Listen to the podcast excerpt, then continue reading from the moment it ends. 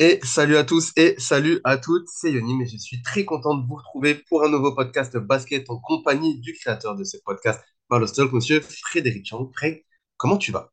Je vais très bien, Yonim. J'espère que tu vas bien aussi. Et j'espère que oui, euh, j'espère que je vais bien, parce qu'effectivement, euh, un peu fatigué en ce moment. Pourquoi? Parce qu'on regarde beaucoup de NBA. Si vous n'êtes pas au courant, vous le savez peut-être ou pas, mais nous avons enregistré avec Fred une première partie. On a fait depuis un mois de compétition. On a débriefé ce mois de, reprise de la NBA. Vous savez, on a fait des previews. Et là, on s'est dit, est-ce qu'on parlerait pas un peu des, des 30 franchises? Voilà, on est comme ça. On s'est dit qu'on allait parler un petit peu de tout le monde. Donc, on a pris euh, conférence par conférence. On a commencé par la conférence Est, vous pouvez aller écouter ça. Votre équipe préférée y est forcément. On a remonté le classement pour parler de toutes les équipes. Et on va faire la même chose aujourd'hui. On va parler cette fois-ci de la conférence Ouest, bien évidemment. On va descendre, enfin, on va remonter le classement et on va parler de chaque franchise, notre ressenti, un mot, deux, trois, dix, en fonction de ce qu'il y a à dire, en fonction de chaque équipe. N'hésitez pas à aller écouter la première partie du podcast et surtout à nous donner votre avis sur votre franchise préférée, si elle est à l'Est, si elle est à l'Ouest, ce que vous pensez, si on a dit n'importe quoi ou pas. Votre avis nous intéresse. Fred, beaucoup de choses à dire, 30, euh, 15 franchises encore cette fois-ci. Ne Mhm. perdons pas plus de temps. Allons directement à l'essentiel et partons directement du côté de San Antonio, puisqu'on va parler des San Antonio Spurs dans cette euh, première euh, capsule pour, euh, pour ce podcast Ball of Talk. C'est parti.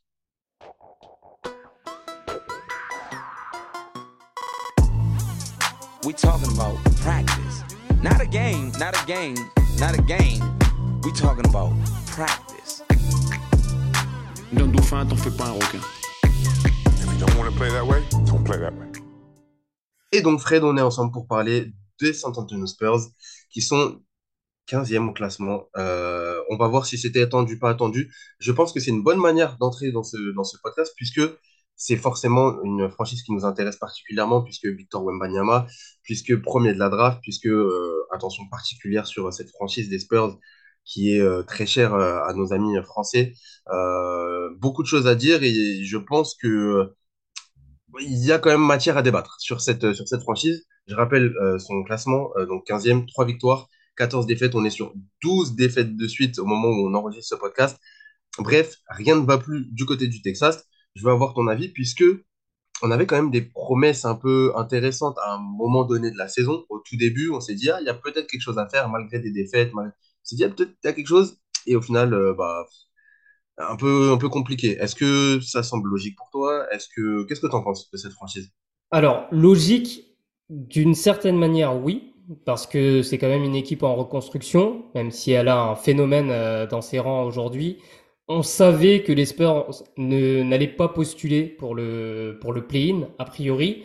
Euh, après, c'est vrai que quand on a vu les premiers matchs, et notamment la victoire à Houston dès le deuxième, après prolongation, avec euh, des belles performances de, une très belle perfor- performance de, de Wembanyama, aussi le match contre Toronto, euh, que les Spurs perdent après avoir mené d'une dizaine de points, je crois.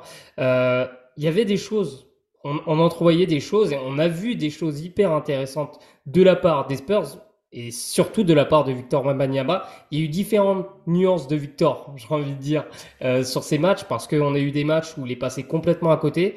Euh, c'est vrai qu'en début de saison, il a, il a perdu énormément de ballons et ça, ça a été souligné. Mais on a vu toute sa polyvalence défensive toute sa polyvalence offensive, même si, même si, il y a eu beaucoup de mauvais tirs. Et là encore, ça a été vachement euh, ressorti dans les médias américains, même les médias français. C'est vrai que bah, finalement, il est en, en pleine découverte. Et en fait, c'est ça qui pose problème aujourd'hui aux fans des Spurs. C'est que clairement, euh, c'est un, une phase de développement. Greg Popovich ne s'en cache pas. Il y a des choix qui peuvent paraître étranges.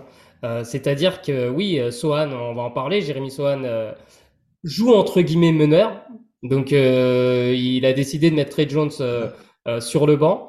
Et oui, ça crée justement. En fait, il ne développe pas seulement Victor Wembanyama, il essaie de développer toute son équipe. Mais le problème, c'est que les Spurs enchaînent les défaites. Et là, les, les fans commencent à grincer des dents. Et quand tu vois le potentiel de Victor et ce qu'il est déjà capable de faire, c'est là que les fans ne comprennent pas parce que clairement, les Spurs pourraient déjà jouer plus pour Victor. Et ce serait sans doute plus efficace Mhm. que ce qu'on voit actuellement, qui est un peu euh, une, une bouillie de basket parce que c'est justement de la découverte de tous les côtés. Et juste, enfin, c'est le, j'ai tellement de questions qui me viennent en- à la tête et je pense que les fans de, de NBA aussi auraient pas mal de questions et, j'ai envie d'avoir ton avis dessus. Je rappelle quand même, euh, pour vous donner quelques chiffres rapidement sur Victor Wembanyama, c'est du coup le, meilleur marqueur de, son équipe pour l'instant, 19,2 points. Euh, effectivement, euh, des pourcentages au tir, notamment en 3 points un petit peu compliqués, beaucoup de pertes de balles. On est à 27,5% à 3 points. On sait qu'il est capable de, de faire mieux, surtout en en prenant un nombre assez conséquent par match. Euh, 2,6 passes, 3,6 rebonds, 1,3 interceptions, euh, 9,5 rebonds, pardon, euh, 2,6 passes. Euh, beaucoup de pertes de balles aussi, tu l'as dit. Ma question principalement, au-delà de, Victor, euh, c'est de, savoir, d'avoir ton avis en fait sur ce développement. Justement, c'est une question qui m'intéresse particulièrement. Est-ce que tu penses que c'est la bonne manière de développer cette équipe-là? Euh, tu es un coach émérite de basketball, tu sais aussi euh, former des jeunes. Euh, là, je te parle pas de jeunes dans NBA, mais tu sais aussi ce qu'il faut dire, pas dire, qu'il faut faire. On a l'impression que Popovic est très en retrait concrètement, qu'il ne propose pas grand-chose, qu'il laisse un peu les joueurs en autogestion pratiquement. Euh, est-ce que tu penses que c'est la bonne manière de développer cette équipe-là, qui est très jeune, on le rappelle, beaucoup, beaucoup de, jeunes joueurs, qui doit grandir ensemble? Est-ce que c'est la bonne façon de faire pour toi? Ou euh, j'ai vu beaucoup de critiques sur Popovic, justement, parce que euh, euh, un petit peu compliqué sur son coaching, en tout cas. Qu'est-ce que tu en penses, toi? Ben, moi, je pense que c'est effectivement la bonne manière de faire, la bonne manière pour développer des joueurs. Tout simplement parce que le fait de les laisser explorer différentes possibilités, ça, va les enrichir parce qu'en fait, bah, d'un côté, je peux comprendre les critiques. Parce que, comme je te l'ai dit, on sent que cette équipe peut faire mieux déjà. Tu vois, on pense que, enfin, on, on voit que cette équipe pourrait largement remporter. Alors, euh, elle pourrait être à 8 victoires faciles. Je, enfin, je pense, hein. Mais le truc, c'est que dans tous les, dans toutes les équipes, moi, je préconise ça hein, chez les jeunes. C'est le résultat finalement, il est pas si important quand tu es en phase de développement. Parce que justement, qui dit phase de dé- développement dit faire jouer les joueurs, les faire faire des erreurs. Enfin, ils vont faire des erreurs, mais c'est comme ça qu'ils vont apprendre. Et en fait, c'est quelque part une chance aussi d'être dans cette phase-là. C'est pas du tanking, c'est une phase de justement d'exploration, des découvertes. En plus, moi, je peux, je, je peux en parler parce que le Magic était exactement dans cette phase-là. La saison dernière, même si au fur et à mesure, quand les, les cadres sont revenus, quand Full s'est revenu de blessure, on, on a, on a senti que l'équipe avait un peu une, mentalité différente. Et toujours est-il que Benkero, l'année dernière, je le trouvais beaucoup plus libre à la manière d'un d'un Wembanyama cette saison. Il prenait également beaucoup de mauvais tirs. Et là, on peut voir que dès sa deuxième saison, ça fait que un mois de compétition, mais déjà sa sélection de tirs est beaucoup plus intéressante et beaucoup plus intelligente. Là où je trouve que la stratégie des sports est, est intéressante, c'est dans cette manière de vouloir développer Sohan. Alors pas pour être un futur meneur de jeu, mais pour le rendre, pour le responsabiliser, le rendre plus complet. Pareil pour Zach Collins, parce qu'en fait les Spurs ne savent pas ce qu'ils vont pouvoir récupérer derrière, tu vois. Donc tu es obligé de développer ces joueurs-là. Et quand tu vas récupérer un nouveau fort choix de draft peut-être l'année prochaine, là tu vas vraiment construire ton équipe et tu vas savoir avec qui tu vas partir. Tu vois, avec... et en fait je pense que c'est très ciblé sur certains joueurs comme Sohan, comme Zach Collins, qui, qui est en train de prendre de la valeur, mais pour les Spurs. Euh, et du coup, ben moi je trouve que c'est intéressant, mais après je comprends la vision des fans, c'est que c'est très perturbant et c'est très frustrant parce que finalement tu te dis mais ils pourraient mieux faire et limite, ils font, c'est comme s'ils faisaient exprès de perdre, mais en fait, c'est pas ça. C'est, c'est vraiment une phase qui est, qui est compliquée à comprendre, surtout quand on est dans un sport où le résultat est roi et la NBA c'est ça et le sport de haut niveau c'est ça.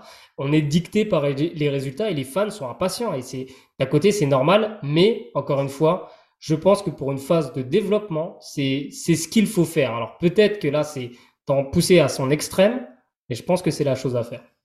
Est-ce que, euh, j'entends tout ce que tu me dis, euh, une équipe très jeune, on l'a dit, euh, Keldon Johnson, 24 ans, Victor, 20 ans, Zach Collins, que 26 ans, entre guillemets, Jameson, 20 ans, Devin Vassell, 23 ans, on est sur une équipe portée sur le... Est-ce que le futur, globalement, ça sera peut-être ça le, la base de cette nouvelle franchise des Spurs? Est-ce que, de ce que tu as vu pour l'instant, ça te semble cohérent, cohérent dans le sens, est-ce que tu, tu pars avec ces mecs-là pour partir sur plusieurs saisons? Est-ce que le fit, tout simplement, te semble bon?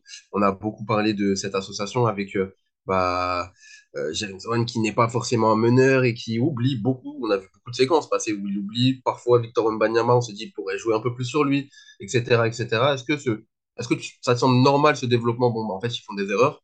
et ou est-ce que tu te dis euh, le fit euh, est pas ouf et peut-être qu'il faudra changer quelques ajustements tactiques en tout cas?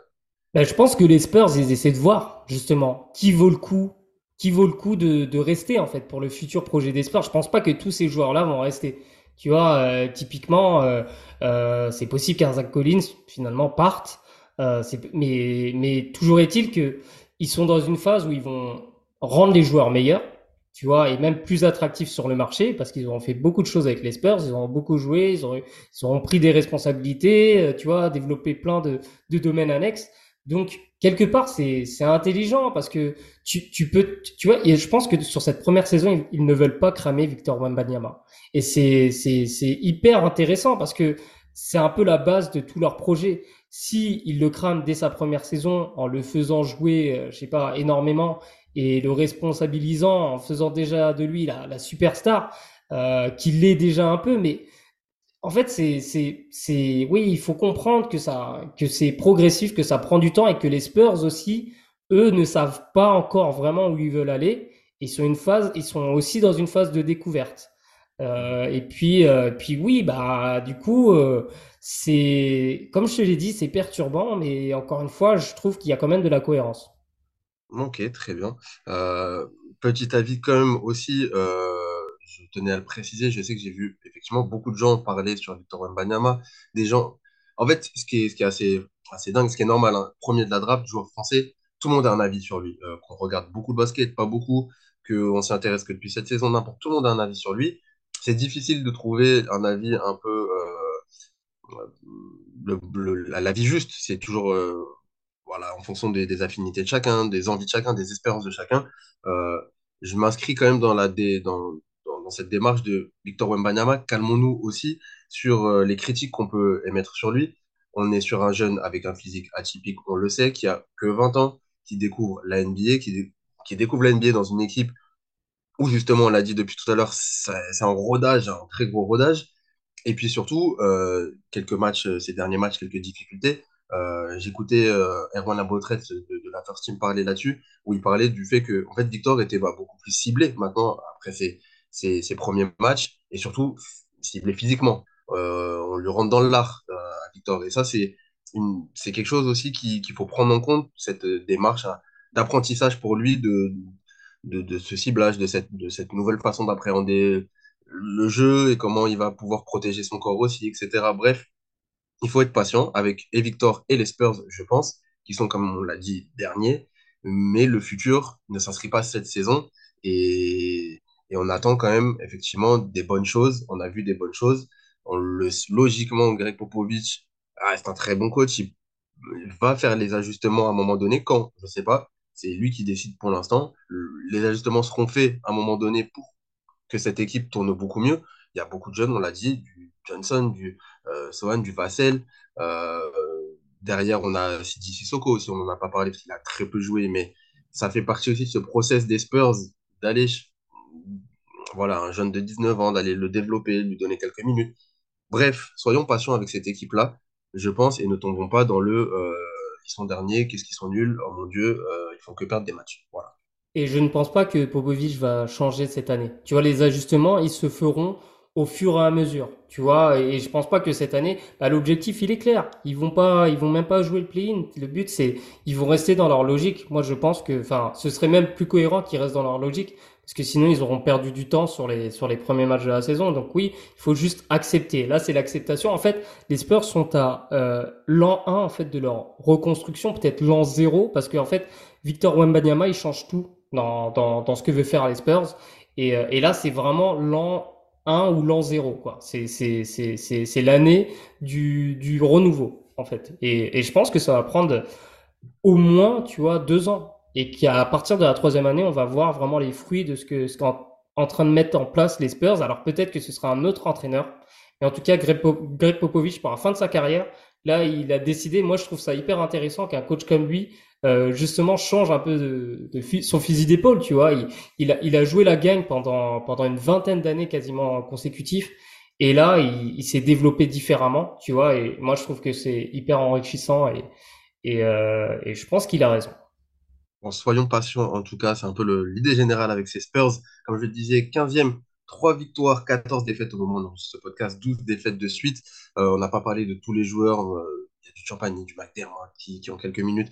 Bref, euh, on en parlera peut-être des Spurs en fonction de, ce qu'on a à dire et ce qu'on a envie de dire dans, les prochains podcasts. Je te propose quand même de remonter le classement. On va peut-être aller plus vite sur certaines franchises un peu plus mal classées. Hum, celle d'après, 14e, Memphis, les Grizzlies, qui sont avant-derniers avec le même nombre de, de victoires, 3 victoires, 13 défaites pour les, les Grizzlies.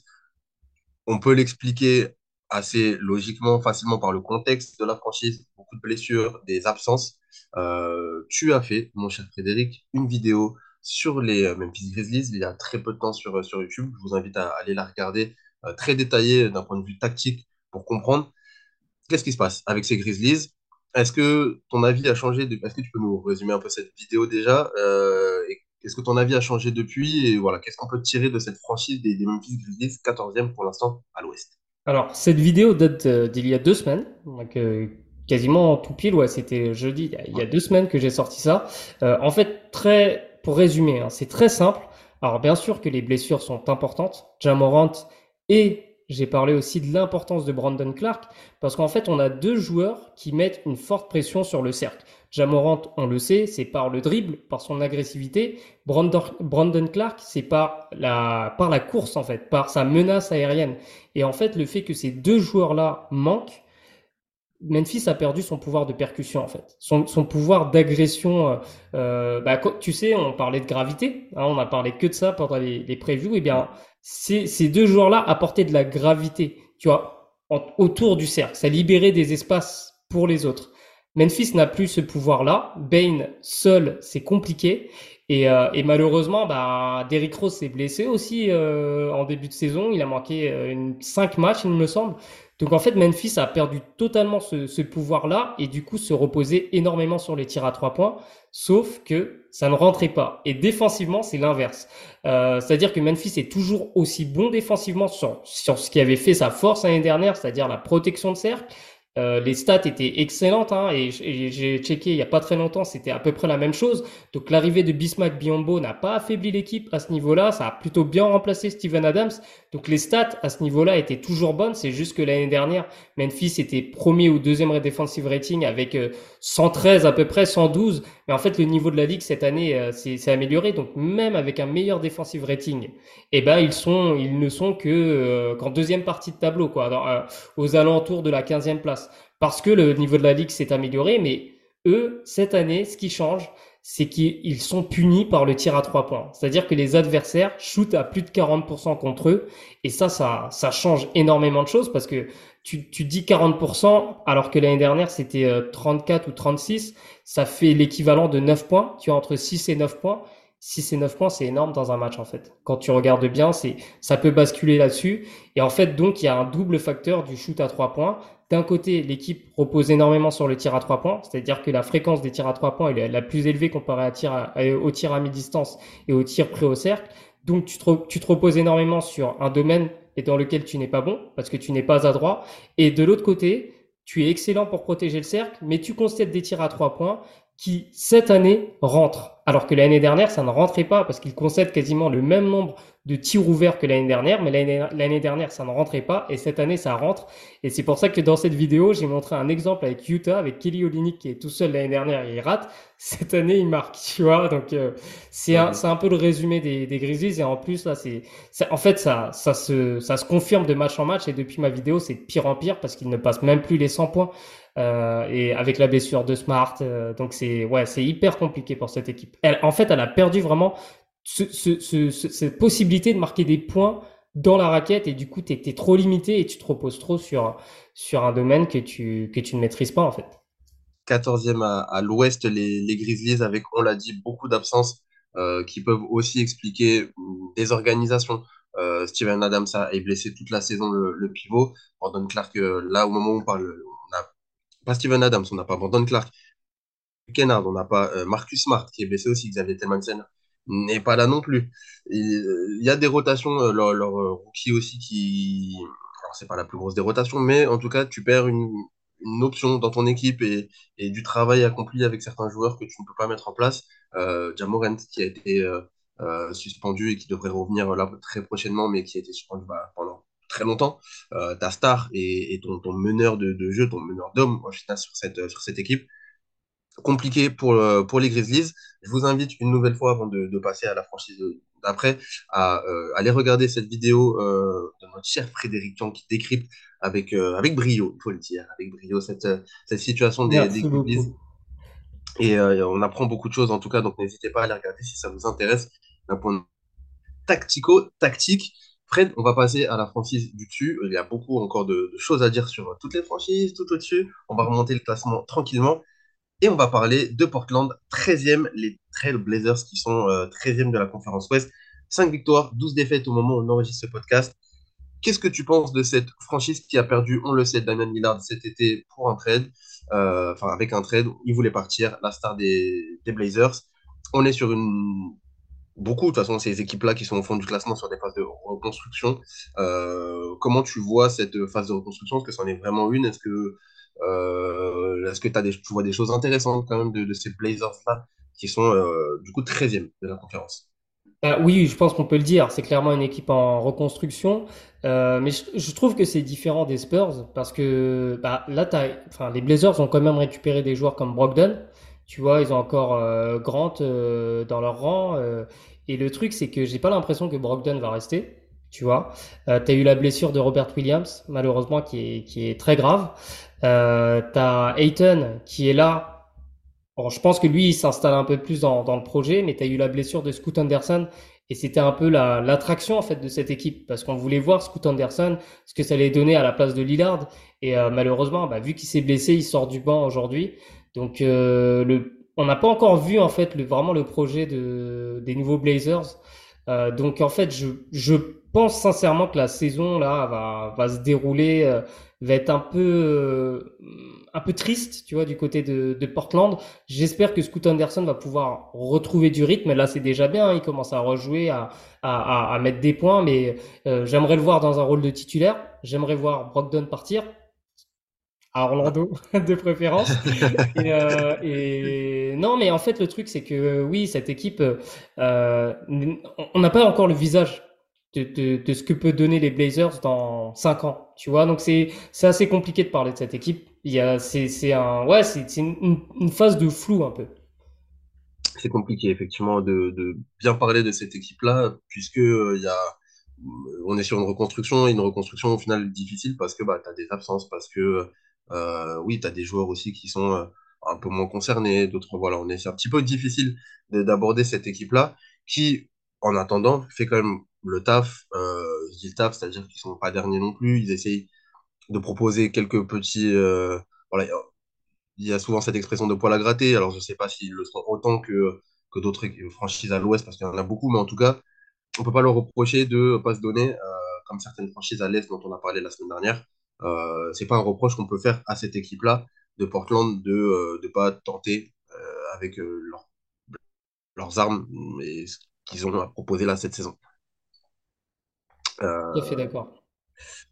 Un petit mot, alors très très très très rapidement, on a un Français qui est là-bas aussi, Ryan Rupert, qui n'a joué malheureusement ou heureusement que 7 matchs pour l'instant. Difficile de, de, trop le juger sur, sur ces, sur ces matchs-là. Euh, on a quand même un petit match à, à 12 minutes. Euh, la, la, dernière fois, c'était contre, euh, c'était contre OKC. J'ai le, alors une défaite de, de, 43 points, mais Ryan Rupert quand même qui, qui prend 15, enfin 12 minutes de, de, jeu. Voilà, ça, il est dans le développement aussi de, de cette franchise et, et on, va le regarder avec euh, grand intérêt. On peut peut-être parler de Toumani Camara. il n'est pas français, il est belge, mais pour le coup, c'est vraiment une, une belle surprise. Alors, je ne sais pas si on peut parler de surprise, mais en tout cas, moi, je le trouve bon sur les matchs que, que j'ai vus de Portland cette saison. Je l'ai trouvé bon, j'ai trouvé intéressant. Et lui, je pense qu'il a clairement un rôle à jouer dans cette reconstruction des Blazers. Ouais, c'était un peu la bonne surprise. Euh, euh, voilà, il n'y a pas des trophées pour ça, mais en tout cas, il y a quelques petits joueurs comme ça qui peuvent se montrer un peu et et, gagner un peu le, quelques minutes, le respect aussi un petit peu de, des observateurs. Et, c'est vrai que Tourman Camara, euh, on peut en parler et on en parlera peut-être au fil de la, de la saison. Euh, c'est un joueur à suivre. N'hésitez pas à, avoir un œil sur lui aussi du côté des, Blazers, qui, je le rappelle, sont donc 13e, 5 victoires, 12 défaites pour l'instant pour les, les Trails Blazers.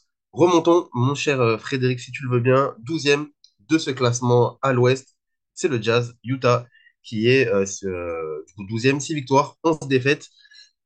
Euh, comment tu analyses, de ton point de vue, cette franchise du Jazz qui euh, ne joue pas grand-chose cette saison? On n'espère pas les voir beaucoup plus haut non plus. Ou est-ce que tu tu t'attends à les voir beaucoup plus haut sur ce que tu as vu sur ce début de saison? Bah, le truc, c'est que l'année dernière, c'était un peu l'équipe surprise pour le coup, parce qu'elle avait gagné beaucoup de matchs en début de saison. On la voyait même, pourquoi pas faire le play-in. Finalement, ça s'est joué à peu de choses, mais elle ne s'est pas qualifiée.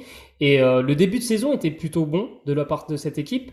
C'est juste que bah, c'est un peu la même chose. Enfin, c'est un peu différent de Portland, mais on a l'impression que cette équipe ne sait pas trop non plus où elle, elle veut aller parce que euh, tu vois, c'est euh, sur les derniers matchs, là, Kessler maintenant sort du banc. Il y avait Talon Horton Tucker qui était le meneur titulaire, qui maintenant sort du banc. Tu vois, enfin, il y, a beaucoup de, tu vois, de flou autour de, de l'équipe. Et c'est une équipe qui mise énormément sur l'attaque, vraiment beaucoup sur l'attaque. Et du coup, ça, bah, ça l'affaiblit aussi parce que euh, la conférence Ouest est, est relevée et elle n'arrive pas à sortir son épingle du jeu comme Indiana pourrait le faire à, à l'Est ou même Atlanta à un degré moindre, qui mise aussi deux équipes qui misent énormément sur l'attaque. Utah, ça passe pas. Ça passe pas parce que ils perdent des matchs parfois qui se jouent à, à peu de choses. Euh, ça marque beaucoup de points, mais ça encaisse trop et t'arrives pas à gagner assez de matchs. Et du coup, ils se retrouvent à, oui, à, bah, parfois, euh, Fontecchio, il va jouer énormément de, de minutes. Le match d'après, non. Enfin, il y a, y a beaucoup de, tu vois, moi, d'un œil extérieur, j'ai pas l'impression que cette équipe sait où elle va et que le coach euh, Willardy sait exactement où il veut aller, tu vois. Mhm. C'est, pour ça que je dis que c'est compliqué avec cette franchise aussi d'avoir un. C'est un peu effectivement comme les, Blazers, c'est difficile d'avoir euh, cet œil-là puisque on est euh, euh, sur du tâtonnement aussi dans, dans, dans ce qu'on cherche et dans ce qu'on veut. L'année dernière, ça tournait très bien, tu l'as dit, grosse surprise en, début de saison avec des victoires incroyables. Hein, Laurie, Man- pardon, qui était sur un nuage pendant tout, au long de la, moins la grosse première partie de saison pour le Jazz. Là, c'est quand même un petit peu plus compliqué. On retrouve moins le rôle de, de Jordan Clarkson qui, qui peut, euh, qui faisait des merveilles aussi en, en sortie de banc euh, pendant, pendant très longtemps. Et là, on, et ça, il a un peu moins ce rôle aussi de dynamiteur. euh, Et les titulaires aussi, ça change. Enfin, C'est le, pour ça le- que, ouais. C'est moins dans, il a moins ce, ce rôle-là. Enfin, il a moins, il a plus du tout ce rôle-là. Sexton, du Et coup, qui, qui a un peu ce rôle-là en sortie de banc, des dynamiteurs. Mais globalement, oui, c'est pas en attaque que ça pêche. Du coup, je pense que c'est plus en défense. Mais tu vois, moi, je trouve ça bizarre que Kessler sorte du banc. Alors, peut-être qu'il est un peu blessé, je ne sais pas. Mais tu vois, alors que tu en avais fait ton pivot titulaire et ton pivot d'avenir, là, de faire sortir du banc, je comprends pas trop en fait. en tout cas, il est, revenu récemment. Ils ont gagné euh, quelques matchs, les, le Jazz, euh, pour arriver à finale de six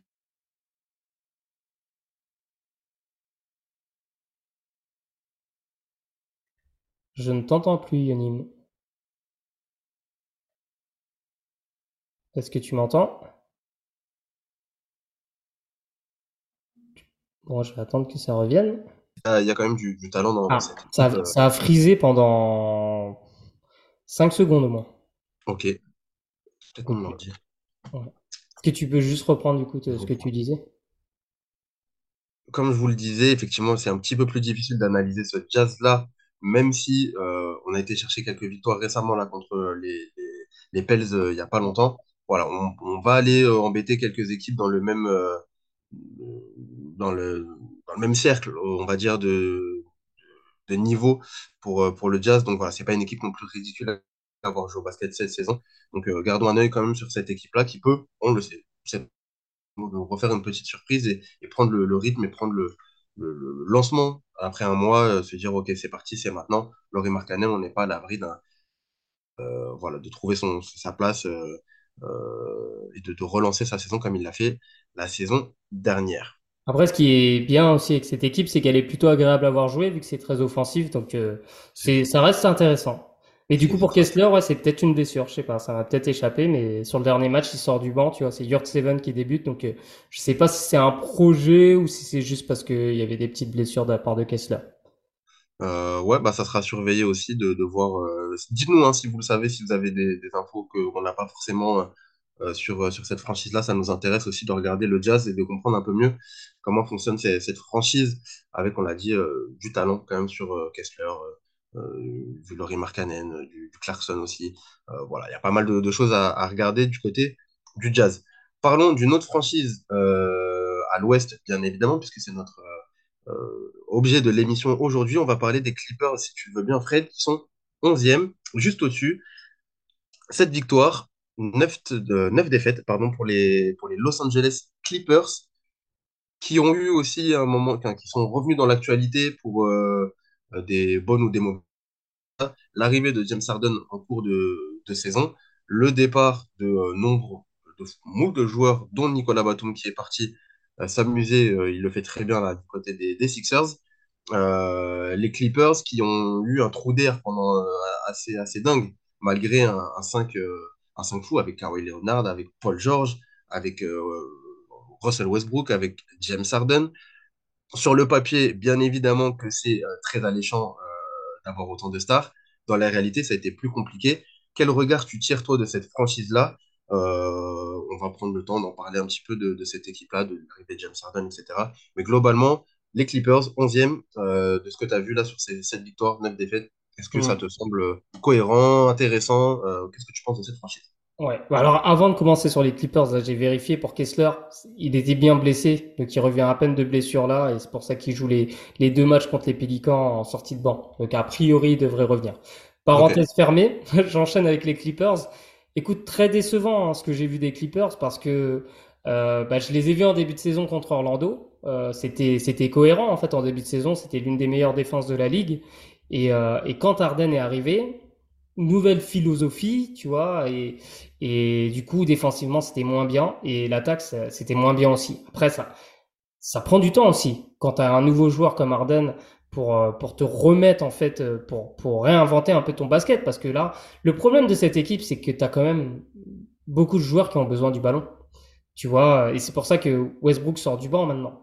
C'est, c'est finalement un, un équilibre, une alchimie qui est très difficile à trouver avec ces, ces joueurs-là. Tu vois, et je pense pas que c'est, une association en fait euh, qui va être bénéfique pour les Clippers. Alors peut-être, bah, moi je pense sans doute qu'ils vont gagner plus de matchs. Euh, là, c'est, juste un début. Hein. Euh, on devrait les voir euh, au moins au play-in cette saison. Je, les, je ne les vois pas vraiment sortir du play-in. Donc c'est, c'est juste euh, le temps qu'ils vont, le temps qu'ils trouvent justement la bonne formule. Ça va peut-être prendre encore un peu de temps, peut-être jusqu'à mi-décembre, peut-être enfin même fin décembre, peut-être en janvier. Mais une fois qu'ils vont trouver une- un certain rythme de croisière, je pense qu'ils vont enchaîner les victoires. Ils vont être dans ce range euh, de 45. Il me semble qu'on avait qu'on avait dit que c'était ça hein, pour cette équipe entre 40, 45, 45, 50. Je pense que ça va être ça parce que voilà trop de trop de changements d'un coup et pas assez d'alchimie, pas assez de cohérence dans la construction d'effectifs. Donc euh, ça va être je pense que ouais, le, le, pari des Clippers ne va pas être gagnant. En tout cas, moi, c'est c'est mon c'est mon avis en fait sur la question. Bon, en tout cas, on le sait, six défaites à un moment donné au milieu de la saison, euh, après le, le match 5, six défaites de, de suite avec l'arrivée du coup de, James Harden. On a beaucoup euh, parlé de cette association. On a vu, euh, pour re- resituer un petit peu, où Russell Westbrook dire à son coach et à l'ensemble des médias, euh, OK coach, en fait, j'en ai marre de perdre, s'il faut se mettre sur le banc, eh ben je le fais. Ça a l'air de fonctionner un peu mieux puisque euh, on est revenu sur euh, trois victoires de suite, une défaite, une victoire, une défaite. Mais en tout cas, on est sur une dynamique un peu plus positive. Je rappelle aussi, euh, pour aller dans, ton sens, qu'il y a eu beaucoup de changements. Effectivement, James Harden qui est arrivé, tu perds une bonne partie de ton effectif. Nicolas Batum, notamment, par exemple, qui était un, on en a parlé sur les previews de, ce rôle un peu de, de, scotch qui peut lier un petit peu toutes les parties de, de l'équipe avec tous, tous ces, toutes ces stars au final. Euh, Il y a, euh, comment il s'appelle, euh, Mason Public qui s'est euh, euh, blessé. Tu récupères Daniel Tays qui est arrivé là récemment. Donc tu repars avec encore un- une nouvelle façon de travailler, un nouveau profil euh, pour le, pour les, pour le poste de pivot. Beaucoup de changements. Je sais pas, est-ce que je suis comme toi, je suis assez dubitatif sur euh, le, le fonctionnement de ces associations. Euh, mais je pense quand même que on va retrouver des Clippers un peu plus conquérants, un peu plus dominants, euh, et ça va passer aussi. Euh, c'est la question que je vais te poser, mon cher Fred, sur le début de saison. Laissons James Harden, parlons des deux vraies stars de cette équipe. Avant de te donner la parole sur ces deux stars que sont Kawhi Leonard et Paul George, et avoir ton avis dessus, le mien me dirait que j'ai un peu un problème de savoir à qui appartient cette franchise. Et je pense que ça a été un problème très longtemps. Paul George qui fait des simagrées. Non, mais c'est, je laisse le rôle à Kawhi Leonard. Kawhi Leonard qui n'a pas l'air de vouloir prendre ce rôle non plus de euh, leader de cette franchise. Et je pense qu'à un moment donné, ça va manquer d'avoir ce rôle-là de savoir, OK, c'est euh, la franchise de tel joueur. Et, et oui, je suis Paul George peut-être. Ou alors, si c'est Kawhi qui ne veut plus le faire, que ce soit Paul George qui le fasse, ou alors que ce soit James Harden, puisque c'est dans son, dans, son, dans sa façon d'être aussi. On va, on va devoir trouver, je pense, du côté des Clippers, une, euh, une hiérarchie un peu plus euh, établie, je pense, et c'est ça qui va les aider à avancer. Je veux ton avis dessus. Est-ce que tu penses euh, ça? Et surtout, qu'est-ce que tu penses de, ces deux joueurs que sont Kawhi Leonard et Paul George sur ce début de saison? Moi, je me demande à quel point le fait de rejouer aussi souvent avec du rythme gêne Kawhi. Parce que ça fait très longtemps finalement qu'il n'a pas enchaîné comme ça. Et, euh, et on peut s'apercevoir qu'il est quand même sacrément irrégulier au niveau de l'adresse. Moi, je pense que cette équipe devrait être l'équipe de Kawhi. Parce que c'est le meilleur joueur de cette équipe. Enfin, pour moi, c'est clair et net. C'est celui qui a gagné un titre NBA. Il sait comment faire. Il en a gagné plusieurs même, mais un vraiment dans ce rôle de franchise player. Il a, il a quand même été MVP de la finale avec les Spurs euh, contre le Heat. Donc en fait, Kawhi, il, a tout en fait pour être le leader offensif de cette équipe. Mais je pense que là, il n'est pas prêt, clairement, et il n'est pas à son meilleur niveau. Est-ce qu'il va le retrouver? C'est une interrogation que j'ai, très sincèrement. Après, il faut se donner le temps aussi de, de voir comment ça se passe au fur et à mesure. Mais tu vois, comme je t'ai dit, je pense que c'est long aussi de reprendre un rythme quand t'es plus plus habitué à jouer autant, parce que sur les dernières années, il y avait du load management et malheureusement, il s'est toujours blessé au mauvais moment. Donc, à voir. En tout cas, Paul George, lui, il assume, je trouve, plus ses responsabilités de leader. Quand il faut mettre des gros shoots, globalement, c'est lui qui les met, tu vois.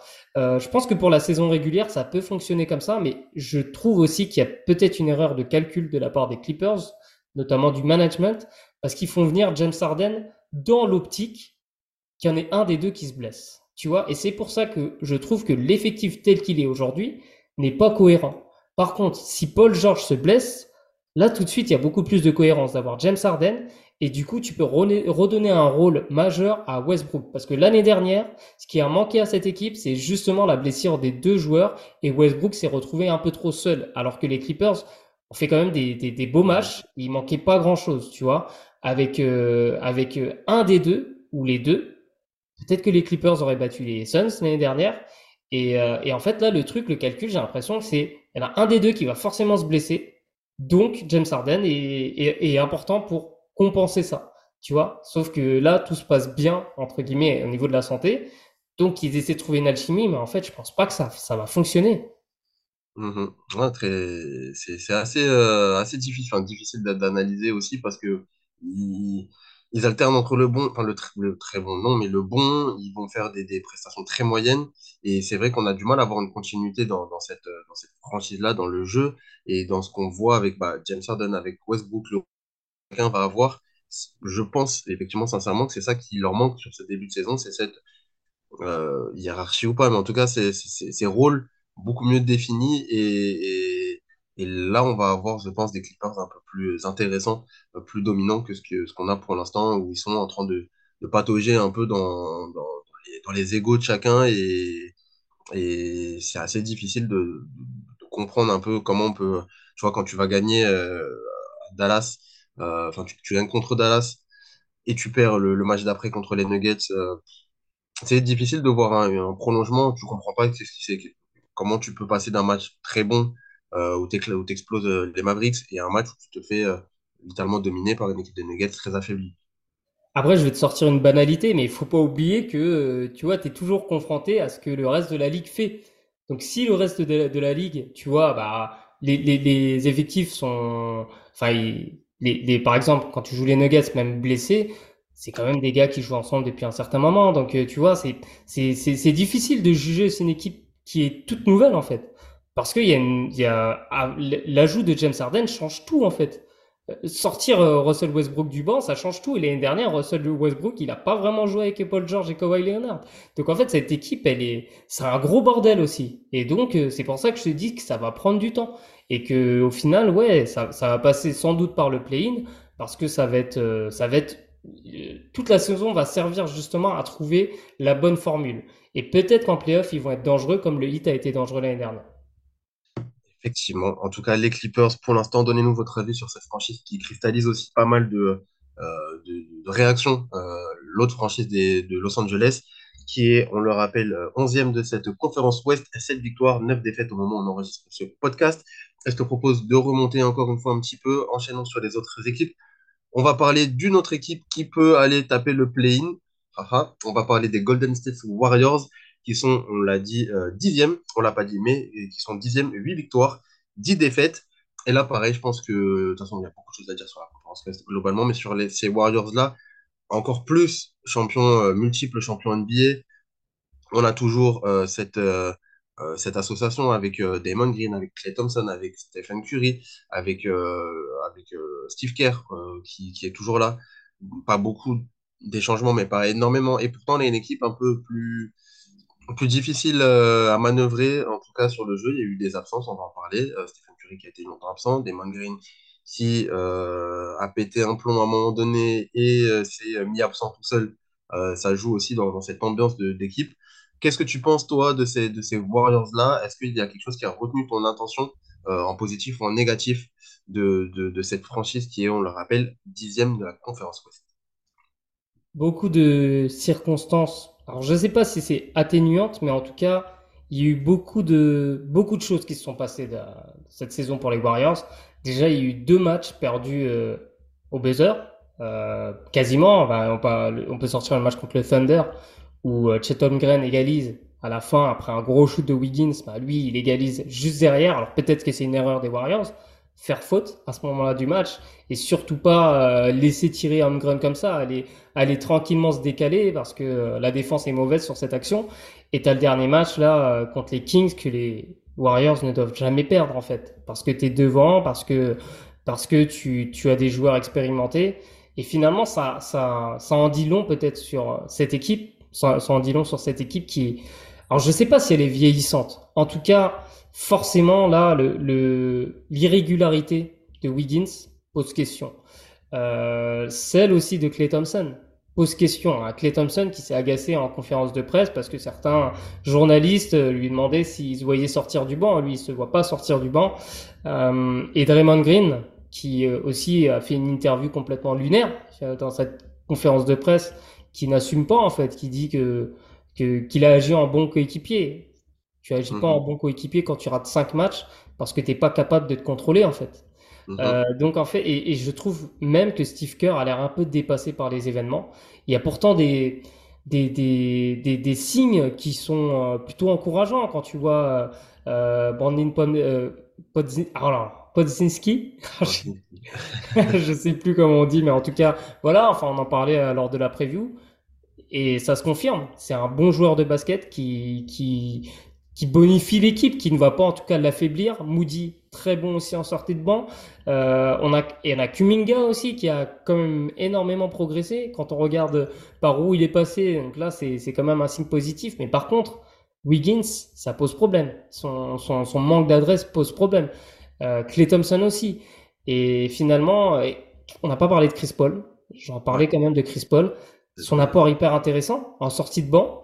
Euh, sauf que son manque d'adresse aussi a été pointé du doigt. Et c'est, vrai que ce, ce- cette saison, ce début de saison des Warriors aurait pu complètement basculer avec un peu plus de réussite, tu vois? Et je pense que toute cette crispation, des greens, des trucs, ça, ça joue aussi sur ces courtes défaites qui font que euh, finalement ça fragilise l'équipe, quoi. L'équipe aurait pu euh, facilement être à un bilan de, selon moi, hein, de, de, de 12-5 ou de 13-5, euh, peu importe, mais là, là c'est, compliqué. hein. Bon, en tout cas, euh, de d'expérience, alors je te rejoins sur beaucoup de choses et je pense qu'effectivement, c'est en tout cas la première impression que j'ai moi en voyant ces Warriors-là.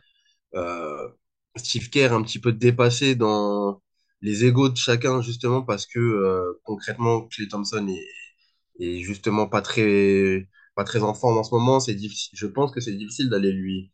Je sais pas comment le remettre en... parce que c'est pas un mauvais joueur de basket, soyons, clairs tout de suite. Il fait un mauvais début de saison, Clay Thompson, mais ça reste un formidable joueur de basket, soyons-en certains. Il faut le remettre en, condition. Est-ce que euh, comment tu fais ça en sachant qu'effectivement, bah, c'est un petit peu l'ambiance dans le dans le vestiaire, je sais pas, mais en tout cas, autour de cette franchise-là, ça respire pas la sérénité non plus, euh, avec ce qui s'est passé avec Damon Green, avec euh, ce qu'on voit un petit peu, un petit peu tout le temps. En tout cas, euh, si je peux quand même, euh, ils sont du coup dixième pour l'instant, tu l'as dit, ça joue à pas grand-chose. On a toujours des très bons joueurs de basket et toujours euh, des très bons joueurs titulaires. Euh, en tout cas, sur le papier, ils sont très bons, normalement. Là, ils le sont un peu moins, mais s'ils arrivent à élever ce niveau-là, pas trop d'inquiétude.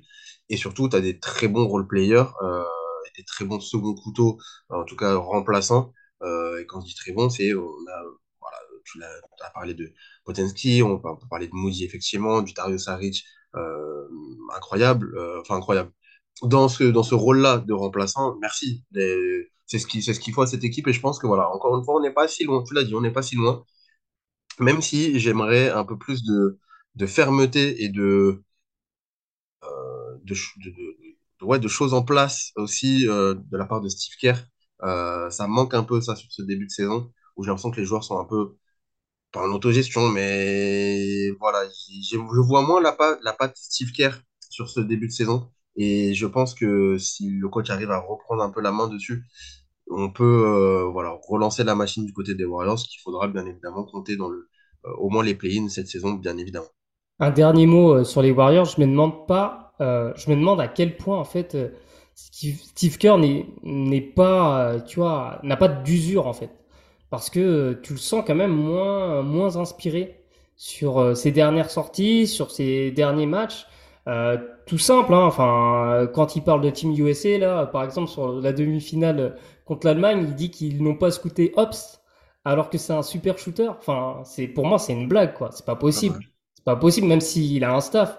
Steve Kerr ne peut pas sortir ça. Enfin, c'est, pour moi, c'est inadmissible, en fait. Mhm. Tu vois, et le fait qu'il puisse dire ça comme ça, même si c'est vrai, en fait, le dis pas, quoi. Parce que tu passes pour un, pour un, ouais, pour un, pour un coach nul, quoi. Quand Ah ouais. tu, tu peux pas dire ça, quoi. Hobbs, il est connu, quoi. Il est connu, c'est un, c'est un super shooter. Et tu vois, j'ai l'impression que c'est la même chose, parce que derrière, il a défendu Dray- Draymond Green, tu vois, sur son, son, son étranglement, là, sa tentative Mhm. d'é- d'étranglement. Comment il peut dire ça, en fait? Tu vois, moi, j'ai l'impression qu'il a vraiment perdu son aura, tu vois, et, et je le trouve fatigué. Je le trouve, euh, vois, c'est c'est peut-être je les sens, le sens un peu dépassé par les euh, voilà, un- on entend beaucoup, hein, et c'est ce qui est euh, le, le Damon Green avec son podcast, il, est, il passe un peu partout. Là, forcément, là, on l'a on l'a écouté après son geste. Et effectivement, Steve Kerr, il se sent un peu obligé de le défendre et d'aller dans son sens. Et tu sens que voilà, il a plus trop, euh, euh, voilà, même un Klay Thompson qui, qui a un ego, on le sait maintenant, assez, euh, assez, assez important. Et tu sens que voilà, c'est difficile d'aller leur dire des choses et peut-être de les faire changer. Je sais pas. Je dis ça, euh, Mais tu j'ai vois, et c'est- que euh, Steve Kerr est un peu plus en difficulté effectivement sur euh, sa gestion euh, et sur son, sur ce qu'il va proposer euh, dans, dans, sur le terrain. Finalement, c'est peut-être le, le challenge le plus difficile qu'il a relevé de- depuis le début de sa carrière d'entraîneur, c'est de gérer justement une équipe vieillissante avec des égos très forts. Tu vois, un gars comme Klay Thompson qui dit qu'il veut pas sortir du banc, qu'il soit pas sortir du banc, mais c'est peut-être la solution. Tu vois, je dis pas que c'est, je dis que c'est peut-être la solution. Et si c'était la solution, tu vois, faire entendre ça à un gars qui a été champion, qui a, qui a tout connu, tu vois, qui a été vraiment un joueur formidable, qui, je dis qu'il était, ça se trouve, il l'est toujours, mais tu vois, ça, c'est hyper compliqué. Tu vois, de changer des choses dans une équipe qui gagne, c'est le plus difficile quand tu es un entraîneur et pour un management aussi. Tu vois, donc c'est les choix, les bons choix, il va falloir les faire. Et je me demande si Steve Kerr euh, est encore vraiment l'homme de la situation pour pouvoir changer ça, parce que lui, il fait partie des meubles. Tu vois, ça, ça me fait penser à l'équipe de France, forcément, avec Vincent Collet et, le changement à faire. Ça passera peut-être par une saison catastrophique, tu vois? Mhm. Et bon, en tout cas, on n'y est pas pour l'instant du côté des, des Warriors qui sont euh, dixième, 8 victoires, 10 défaites. Pour l'instant, ça joue encore une fois pas grand-chose non plus et il y a matière quand même à, travailler. On l'a dit avec euh, Stephen Curry qui est toujours là, avec Chris Paul, euh, sorti banc. On a parlé des, des role players et regarder du côté des, des, remplaçants euh, qui sont euh, tous de qualité globalement du côté des Warriors, ça va se, jouer à, pas grand-chose sur ce qu'on a vu en tout cas du début de saison. Je te propose, Fred, de remonter. On on n'est pas encore arrivé dans les, dans les 8 dans les, euh, dans les playoffables encore. On est euh, à la neuvième place cette fois-ci avec les New Orleans Pelicans qui sont neuvième du classement à l'heure où on tourne cette vidéo à l'équilibre, 9 victoires, 9 défaites. Euh, Est-ce que globalement c'est une équipe moyenne, tout simplement, 50% de victoires Est-ce que c'est comme ça que tu analyserais cette équipe ou est-ce que tu as vu des choses un peu plus intéressantes? Voilà, moi je te donne les, les faits. Voilà, une équipe moyenne, 50%, toi tu vas aller un peu plus en profondeur, mon cher Fred. Explique-nous Bah, ça. Ouais, c'est une équipe double face, en fait. C'est pour ça qu'elle est à l'équilibre. Elle peut être l'une des meilleures de la ligue un soir et l'une des plus mauvaises l'autre soir. Parce que, bah, malheureusement, t'as, t'as, t'as des blessures. CJ McCollum qui, qui, qui s'est blessé. Euh, c'est même plus grave, lui. euh, c'est, c'est, c'est vraiment des, des, des soucis de santé. Donc, euh, euh, je sais même pas s'il va rejouer cette saison. Je pense que ça va être, euh, ça va être compliqué. Il a, il a rejoué, je crois. Ah bon? Il était. Alors non, pardon, je suis sur le. Il doit rejouer ce soir. Au moment où on tourne, il doit rejouer ce soir. Parce que ah, je sais plus c'est quoi exactement ce qu'il a, mais je sais que c'est un peu bizarre, quoi, comme C'est un c'est un pneumothorax, de ce que je suis en train de dire. Voilà, des- effectivement, des soucis de santé, c'est des blessures. euh, voilà, Ouais, bah tu vois, ça c'est très fragile, donc on sait on sait pas comment ça va se se dérouler. En tout cas, quand Zion est sur le terrain, ça change tout en fait. Et euh, et t'as eu des matchs vraiment contre Dallas. Le match contre Dallas, il m'a vraiment marqué parce que la défense a été vraiment impressionnante lors de ce match-là. Euh, c'était un match du in-season tournament, il me semble. Euh, donc cette équipe en fait a, a un double visage en fait cette saison. Elle peut être vraiment excellente certains soirs et, et très décevante euh, sur sur d'autres. Et en tout cas, elle a, elle a un super euh, rookie avec euh, Hawkins, qui est un super shooter, euh, qui est capable aussi de, de driver. euh, donc, en fait, ouais, euh, il y a, y a le retour d'Alvarado aussi, qui fait du bien à cette équipe, euh, euh, parce que, voilà, en sortie de banc, il a toujours son impact, euh, que ce soit défensif et même un peu offensif. Euh, donc, ouais, c'est un peu, c'est un peu compliqué. On sent que cette équipe, quand elle va, si elle arrive à, à garder ses, son effectif en forme, en bonne santé, c'est une équipe qui peut enchaîner. Un peu comme l'année dernière, elle avait hyper bien commencé la saison et après les blessures un peu plombé, plombé les, les Pelicans. Là, c'est un peu la même chose. Donc, je pense que ça va être comme ça toute la saison, malheureusement, pour cette équipe. Mais euh, voilà, en tout cas, euh, je te rejoins dans le sens où on a vu quand même des, des choses euh, très positives du côté des, des, Pels avec des, oui, des matchs très aboutis, une paire euh, Ingram-Zion Williamson qui peut très très bien fonctionner globalement et un, un Zion qui, on avait peut-être des doutes sur euh, son, son niveau aussi, voilà, retour de blessure, euh, qui a très peu joué la saison dernière, beaucoup de choses du côté de, du numéro un de la draft. euh, euh, voilà, avec, avec Zion. On a quand même du, du positif et, et je, tu l'as dit, euh, c'est une équipe double face, très bien. Mais je retiens quand même peut-être un peu plus ce positif et je les vois aller peut-être un peu plus, justement parce que tu vas un peu mieux encaisser bah, la, la, l'absence de CJ McCollum, de comprendre un peu mieux comment tu vas t'organiser maintenant et de ce que j'ai vu sur les, derniers matchs. Euh, assez intéressant. En tout cas, euh, là, ils ont, euh, perdu les deux derniers contre, contre le Jazz, mais, mais tu fais une double victoire contre les, contre les Kings. Ça, c'est fort parce que les Kings sont là-haut, on en parlera. Tu vas gagner contre, contre les Clippers qui étaient plutôt, plutôt. Euh, Il y a des choses quand même intéressantes pour, pour cette équipe-là et, et je m'inquiète pas tant euh, pour, euh, pour ces, euh, pour ces Pels-là. Après, il faut toujours comparer avec ce qu'il y a au-dessus. Et moi, je trouve que, par exemple, ce qu'il y a au-dessus dans les 6-7 premiers, c'est normalement plus fort. Normalement. Donc, à voir, à voir. Parce que c'est vrai que les Pelicans a battu certaines équipes qui, qui sont justement dans ce top 7 de, de l'Ouest. On va Et parler de la huitième équipe, je pense. Et ils sont capables de le faire. Parlons de la huitième équipe. Euh, Dites-nous, en tout cas, si vous avez des choses, euh, encore une fois, des fois on passe assez vite sur certaines franchises euh, pour aller parler un peu plus longuement des autres. Vous savez, on est limité dans le temps. On n'est pas illimité, mais voilà, bon, on essaie de, de faire que vous soyez un petit peu, que vous ayez quand même du agréable à écouter. En tout cas, on on a fait long, remonter- franchement. Yonim, par rapport à l'Est, là, toutes les équipes du bas de classement, on en a parlé longtemps quand même. Hein. C'est vrai, c'est vrai, c'est pour ça que je dis ça. À l'Ouest, c'est toujours, euh, c'est toujours très difficile parce qu'il y a beaucoup, beaucoup de choses à dire et surtout beaucoup d'équipes intéressantes. euh, on le sait, et une autre équipe intéressante. Parlons de cette huitième place. On rentre dans les playoffs cette fois-ci avec la très bonne surprise. Je pense qu'on peut les qualifier comme ça. Euh, c'est pas la plus grande des surprises de, de la ligue pour l'instant, mais c'est une très bonne surprise.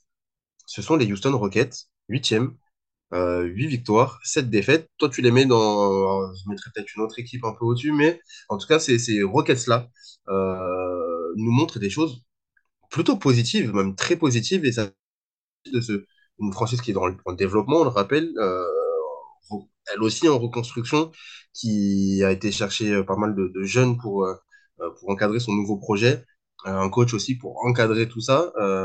Là, ça y est, on commence peut-être à voir, à tirer des, voilà, les premiers fruits de, du plantage de graines des, des Rockets de ces dernières saisons. Ah, pour moi, c'est la, la plus grande surprise de, de ce début de saison. hein. Surtout après le premier match où, où ils prennent 30 pions à Orlando, tu vois. En plus, euh, bah, c'était net et, et sans bavure, quoi. Donc euh, derrière, bah, ils ont perdu trois matchs et ils ont enchaîné six matchs, six victoires, si je me trompe pas, euh, ce qui a complètement fait basculer cette équipe. Mais ce que je voulais dire, c'est à quel point en fait Ime Udoka a su instaurer tout de suite une identité qui part de la défense. Tu vois, c'est c'est tout bête, hein, mais les meilleures équipes défensives de NBA arrivent à gagner des matchs. Et, et Houston, c'est ça. On connaît hein, le talent offensif de cette équipe, ce qui a été sublimé là avec l'arrivée aussi d'Ime Udoka, parce qu'il a, il a permis de, aussi euh, de, de clarifier certaines choses, notamment Alperen Sengun, qui est, qui est le maître à jouer de, de cette équipe. Bien sûr, il y a Fred VanVleet et qui fait énormément, énormément de bien à cette équipe. Comme tu as dit, bah voilà, en fait, c'est c'est des, c'est des vétérans avec Jeff Green, avec Fred VanVleet, des mecs qui ont de l'expérience, des mecs qui ont gagné des titres, qui va, qui encadrent des, des jeunes pousses comme euh, Jalen Green, comme Alperen Sengun. Mhm. Et, et ce cocktail fonctionne bien parce que, parce que les mecs adhèrent. Il y a Jabari Smith aussi que, que j'ai pas mentionné. Parce que les mecs adhèrent bien justement à cette nouvelle philosophie et le fait de, de défendre. Il y a Dylan Brooks, évidemment, qui est aussi un atout incontournable de cette équipe, qui a fait passer aussi un cap à, à cette équipe. Donc finalement, tu vois, ça prend, ça prend, mais je ne sais pas si ça va durer. Parce que, tu vois, comme on l'a dit, la conférence Ouest, c'est hyper, euh, hyper relevé. Et de toutes les équipes là dans le dans le dans les play-in, enfin dans le play-in, dans les dix premiers, c'est l'équipe que je vois bah, retourner dans dans tu vois dans cette euh, zone rouge à la place des Clippers. Mais je pense que ça va pas se jouer, euh, tu vois, l'équipe ne va pas être larguée. Je pense qu'elle va elle va flirter avec les 40 victoires. Et ça va. En tout cas, oui, c'est c'est quand même un signe hyper positif quoi, qu'une équipe puisse se reconstruire, j'allais dire très rapidement parce que parce que l'année dernière c'était un gros bordel les Rockets et là en ajoutant quelques vétérans bah, tu as tout de suite et un nouveau coach parce que le coach il est très important tu as tout de suite un nouveau visage et tu sais où tu veux aller tu vois et c'est là que c'est intéressant par rapport à d'autres franchises là on a l'impression quand même qu'il y a déjà une patte et une identité qui est claire qui va partir de la défense et derrière Jalen Green qui porte un peu moins la balle tu vois qui est un peu moins libre mais qui va rechercher plus d'efficacité, et Shengun qui exploite à merveille son, ses qualités, son playmaking qui est exceptionnel. Euh, il score de plus en plus aussi, et en plus il défend. Voilà, j'ai été long, pardon. Non, il n'y a pas de souci. Au contraire, c'est intéressant d'avoir cet avis-là sur euh, ces Rockets-là parce qu'on l'a dit, surprise. Donc, intéressant de comprendre à quel moment, on, pourquoi on peut dire que c'est une surprise, parce qu'on les attendait pas forcément aussi à ce niveau-là. Euh, cette, qualité de jeu aussi, malgré voilà, des défaites, c'est normal. On a, comme je le disais, l'aboutissement un peu d'un projet. On a lancé des jeunes. On parle de Sengun, on va parler de, euh, voilà, de, de, tous ces joueurs-là, de Jalen Green, pardon, euh, qui, qui on beaucoup plus. Ce sont les, deux, d'ailleurs, les deux meilleurs marqueurs de, la franchise pour l'instant. Et puis, on a surtout, euh, ce qui est intéressant, on en a parlé, vraiment apporter ces deux joueurs-là que sont Fred VanVleet et Dylan Brooks pour les encadrer. On connaît, voilà, le, le on parle beaucoup, on en a parlé cet été hein, ensemble de, de Dylan Brooks et de sa, de, sa proportion à voilà, en faire beaucoup. Ça reste un très bon joueur de basket et il le prouve et surtout dans son, dans rôle-là, très bon, Fred VanVleet. Pareil, euh, voilà, les, les, deux euh, vétérans qui ont 29 et, et 28 ans, mais en tout cas, ça reste des joueurs plus expérimentés et en tout cas, cette association marche très bien. Et en plus, euh, voilà, cette identité, tu l'as dit, euh, il faut défendre. C'est globalement ce qu'on dit à tout le monde dans cette équipe-là. Peu importe ce que vous faites, faciliter devant, marquer des gros shoots, euh, faire le spectacle, etc. Défendons dur, défendons fort, défendons bien. Et, et on va euh, aller chercher des choses. En tout cas, ça marche bien et ça, ça, ça propose un jeu très cohérent et très intéressant à regarder, en tout cas sur ce début de saison. Tout à fait, ouais. Euh, le, to- le, le rookie aussi, alors il n'a pas beaucoup joué, euh, Amen Thompson. J'espère le voir un peu plus euh, cette saison. Euh, je dis ça en tant que, euh, voilà, on connaît aussi son frère, etc. Mais voilà, il y a- ça fait partie des, du développement qu'on a envie potentiellement aussi d'aller voir. Euh, je dis, je dis Et ça, pour le coup, tu vois, Yonim, ça va dépendre des résultats de l'équipe. Je pense qu'en fait, quand, quand tu, quand, si ça, ça part bien, comme c'est en train de partir, même s'ils restent sur, euh, sur une défaite, là, ils sont à 8-7, euh, je pense que Ime Udoka, il va être quand même tenté de jouer la gagne, tu vois, bien même si c'est du développement. Il a, tu vois, je pense que son vrai développement, là, c'est Jalen Green et Şengün, tu vois, et Jabari Smith. C'est les trois joueurs très importants de, de cette équipe-là. Je pense que Thompson, ça va être progressif. Il va prendre les miettes. Très clairement, il va prendre les miettes, mais il va continuer à se développer et dès qu'il y aura une opportunité, il va avoir du temps de jeu. C'est comme Cam Whitmore qui joue pas du tout, qui est parti en G-League là. Donc euh, c'est, t'as quand même des gars qui sont intéressants, des très jeunes joueurs qui sont intéressants, mais justement ces gars-là, je pense pas qu'ils vont jouer beaucoup dans cette Ouais, nouvelle. ouais, c'est, mais c'est pour ça. Je, je, ce que j'allais dire, euh, j'aimerais bien plus les voir parce qu'on aime le basket aussi, mais en tout cas, l'idée, c'est vraiment d'aller chercher euh, une cohérence. Et pour l'instant, cette cohérence se, fonctionne très bien. Avant de passer à la franchise, juste au-dessus, un petit mot euh, rapidement. J'adore euh, Jeff Green, ce qu'il propose euh, depuis toute sa carrière. Et je suis très content aussi que là, ça fonctionne encore et de montrer euh, Jeff Green qui, était avec les Nuggets, qui a joué à Brooklyn aussi, et qui a toujours eu cette image de joueur très bon et très, euh, très intéressant, peu importe euh, par où il passe. 37 ans, le, joueur, là, Jeff Green. Et je suis content que ça marche aussi, qu'il arrive à, trouver sa place dans, cette, dans cet effectif-là, assez, assez jeune au final, mais en tout cas intéressant pour, pour cette équipe des Rockets, qui, on le rappelle, est la première euh, équipe playoffable pour l'instant à l'Ouest, avec, euh, avec 8 victoires et 7 défaites pour l'instant. Yeah, ouais. Et, euh, et juste un, un dernier mot, justement, par rapport à Jeff Green, l'importance des vétérans dans une équipe et des vé- vétérans qui ont gagné. Tu vois, ça, ça fait une grande différence. Il faut vraiment pas sous-estimer ça. Et il y a plein de joueurs qui parlent de ça, quoi. Justement, dans cette NBA actuelle où il manque justement ces vétérans dans certaines équipes. Dès que tu as un vétéran, ça change quand même beaucoup de choses. et il y a un point commun entre le Magic et, et, et Houston, à part la défense. Tu as aussi ce vétéran-là, tu vois, Joe Ingles, qui, qui sort du banc et qui fait énormément de bien à l'équipe. Et ça pourrait être un sujet euh, potentiellement de podcast pour nous à l'occasion. N'hésitez pas à nous dire si vous avez des envies particulières. Et c'est vrai que c'est toujours intéressant de euh, comprendre la NBA un peu différemment euh, et d'avoir les rôles un petit peu de chacun. Remontons, il nous reste encore beaucoup d'équipes, mon cher Fred, à, discuter. Et puis là, on va rentrer dans le haut du panier. Forcément euh, très intéressant aussi. On va parler de l'autre franchise de Los Angeles. On va parler des Lakers, cette fois-ci, septième à l'ouest. 10 victoires, 8 défaites au moment où on enregistre ce podcast. Les Lakers qui euh, ont connu euh, une très grosse défaite là récemment, euh, 44 points, je crois qu'ils sont pris dans, la misette face face aux Sixers. Mais au-delà de ça, on a quand même une impression un peu. euh, bah, ils sont justement septième. Ça peut aller chercher un peu plus haut. Pour l'instant, c'est, on est loin du début catastrophique qu'on a pu connaître chez les, Lakers ces, derniers temps. Est-ce que tu vois quand même. euh, est-ce que tu, es sur un pour cette équipe-là ou euh, tu mets un peu le haut là et, tu, tu, penses que ça va baisser globalement? Non, moi je pense quand même que c'est une déception parce que l'an passé c'était pas du tout la même chose. L'équipe commence la saison avec Westbrook, avec tout ce qu'on sait, c'était un peu euh, voilà le flou dans cette équipe. Là, l'équipe part avec euh, quand même une ossature de, de, de l'équipe qui fait finale de, de conférence quand même.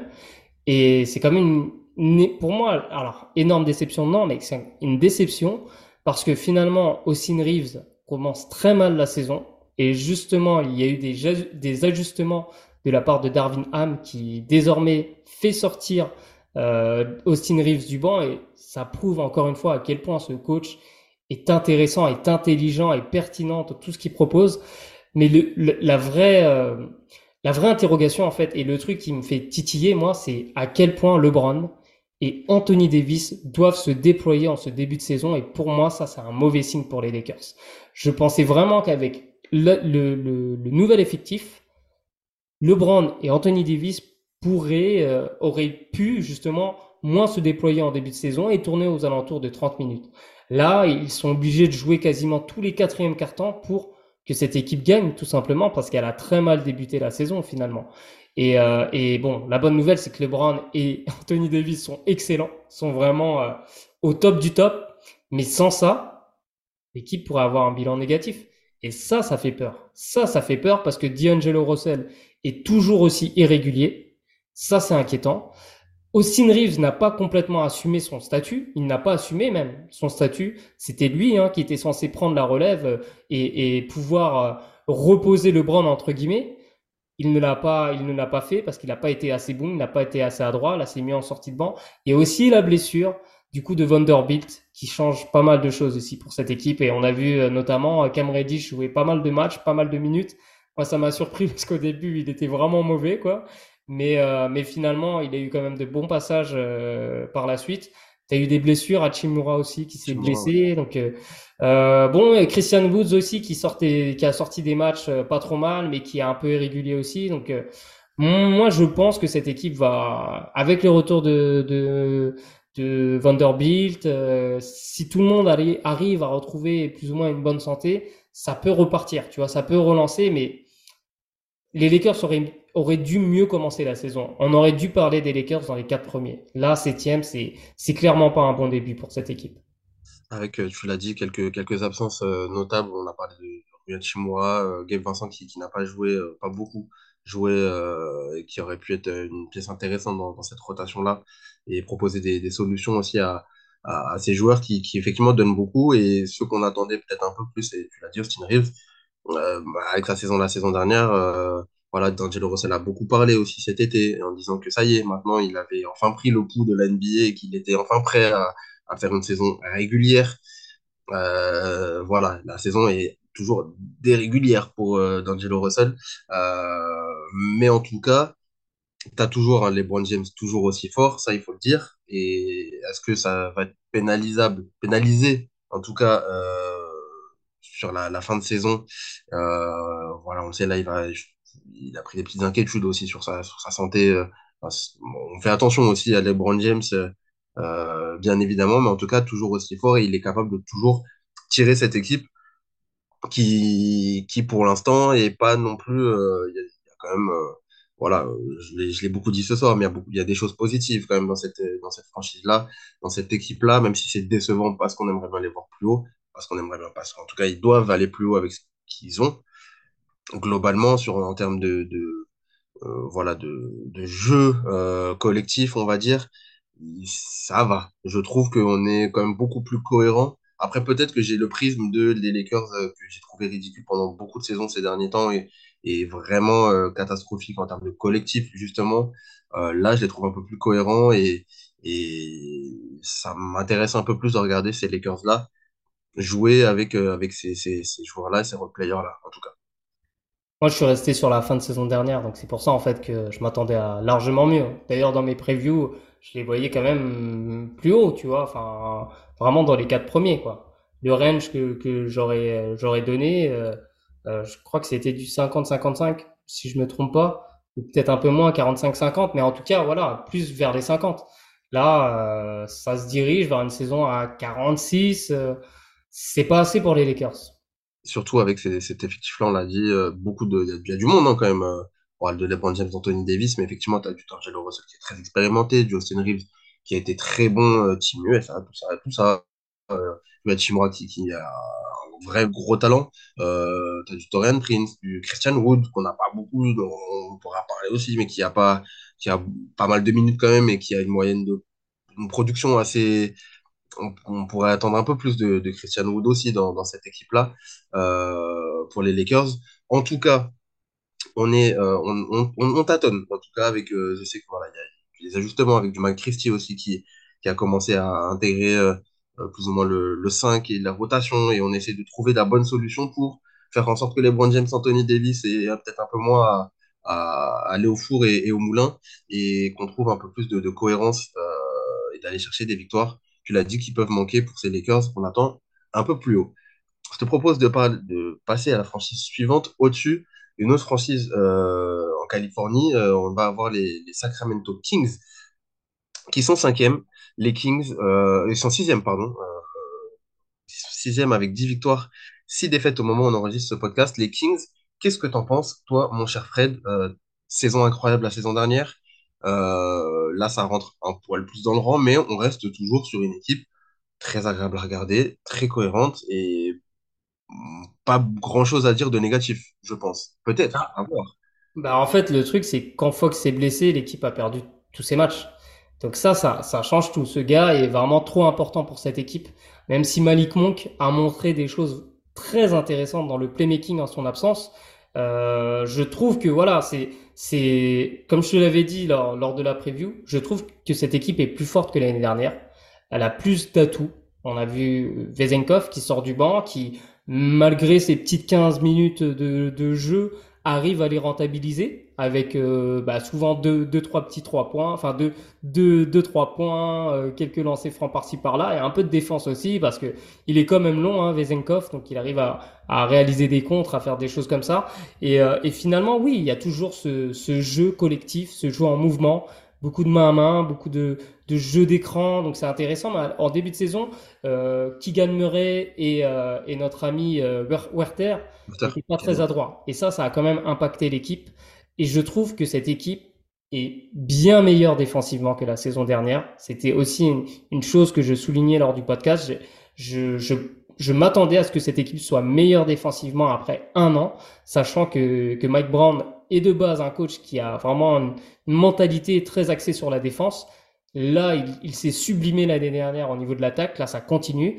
Mais il a su instaurer des choses euh, au niveau défensif et, euh, et notamment bah, au niveau du rebond défensif. Les, Kings sont l'une des meilleures équipes pour verrouiller le rebond. C'est du top 5 NBA. Donc, euh, ça, rien que ça, ça, te fait, ça, te booste ta, défense finalement et, ça te permet d'être bien en fait dans ce début de saison, même si, euh, ben, bien sûr, c'est l'attaque qui va être l'atout majeur de cette équipe.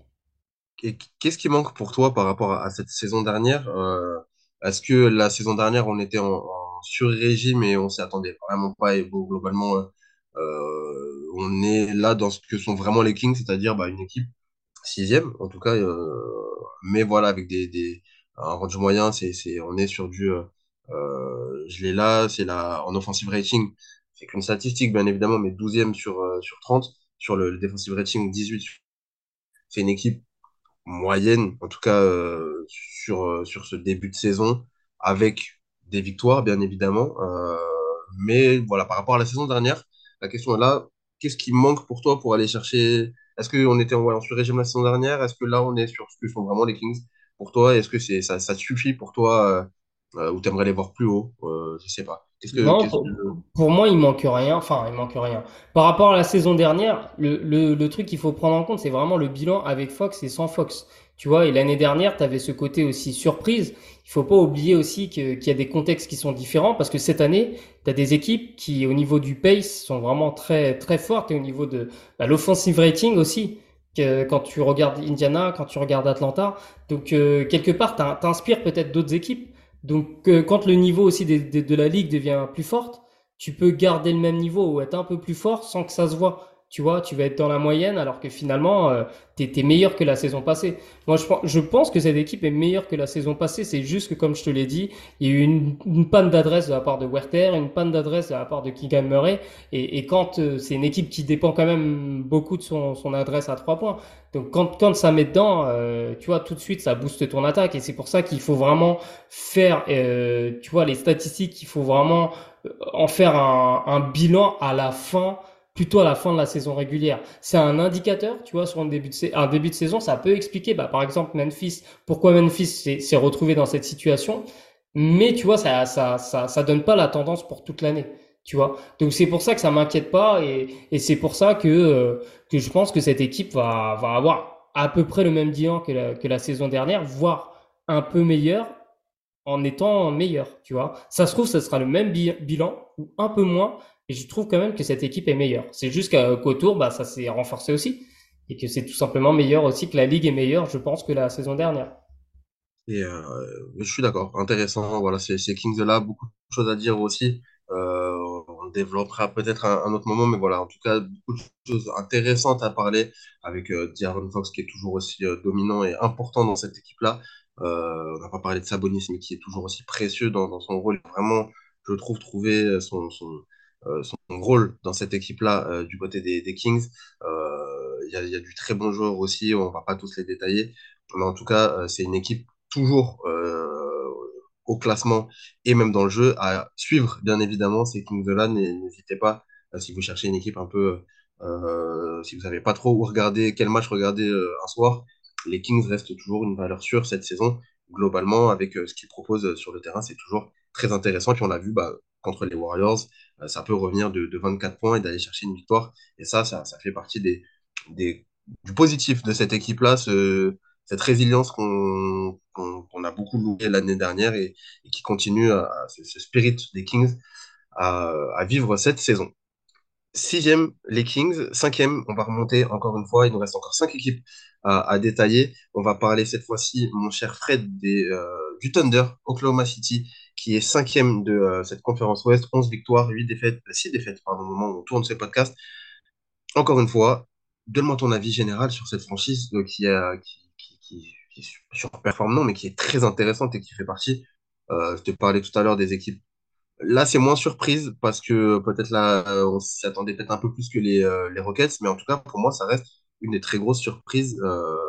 Je ne m'y attendais pas, en fait, à ce niveau-là du Thunder. Qu'est-ce que tu en penses? Bah, moi, ce qui est surprenant, et je pense qu'il a surpris énormément de monde, c'est, c'est le niveau de Chet Holmgren.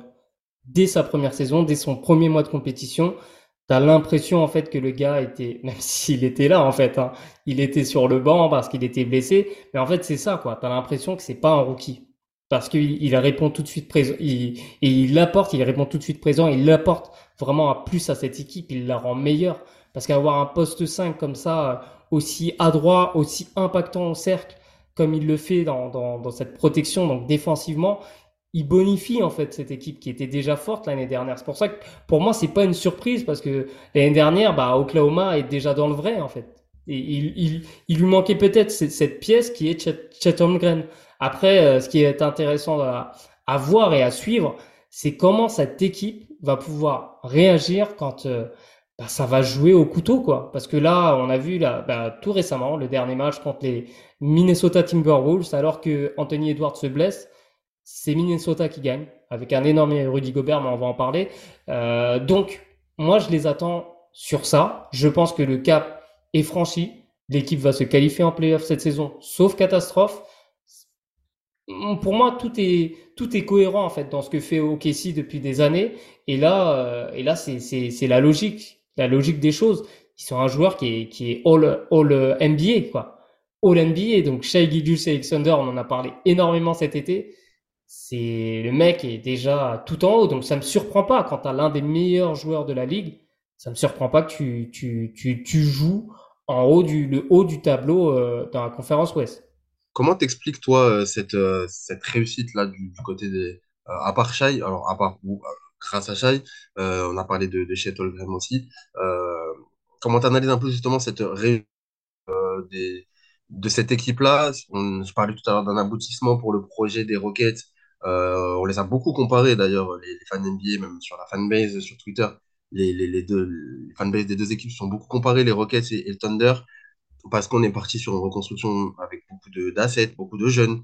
Euh, on va chercher un petit peu tout ça. Là, euh, est bah, sur le, effectivement peut-être l'aboutissement. Enfin, on est en train, pareil, comme un peu les Rockets, de voir euh, qu'est-ce que ça va réellement donner. Est-ce que cette, cet optimisme pour cette équipe-là et comment t'expliques euh, cette réussite pour l'instant euh, du travail effectué et pour l'instant on a dit cinquième de, de la conférence Ouest qui est très relevé. Euh, vous voyez tout à l'heure on, on, décrit beaucoup d'équipes très fortes. Ils sont au-dessus pour l'instant. Bah, je l'explique en trois lettres. SGA. il change tout. Non, mais vraiment, ça. Le, le fait d'avoir un joueur comme ça, ça change tout à un projet.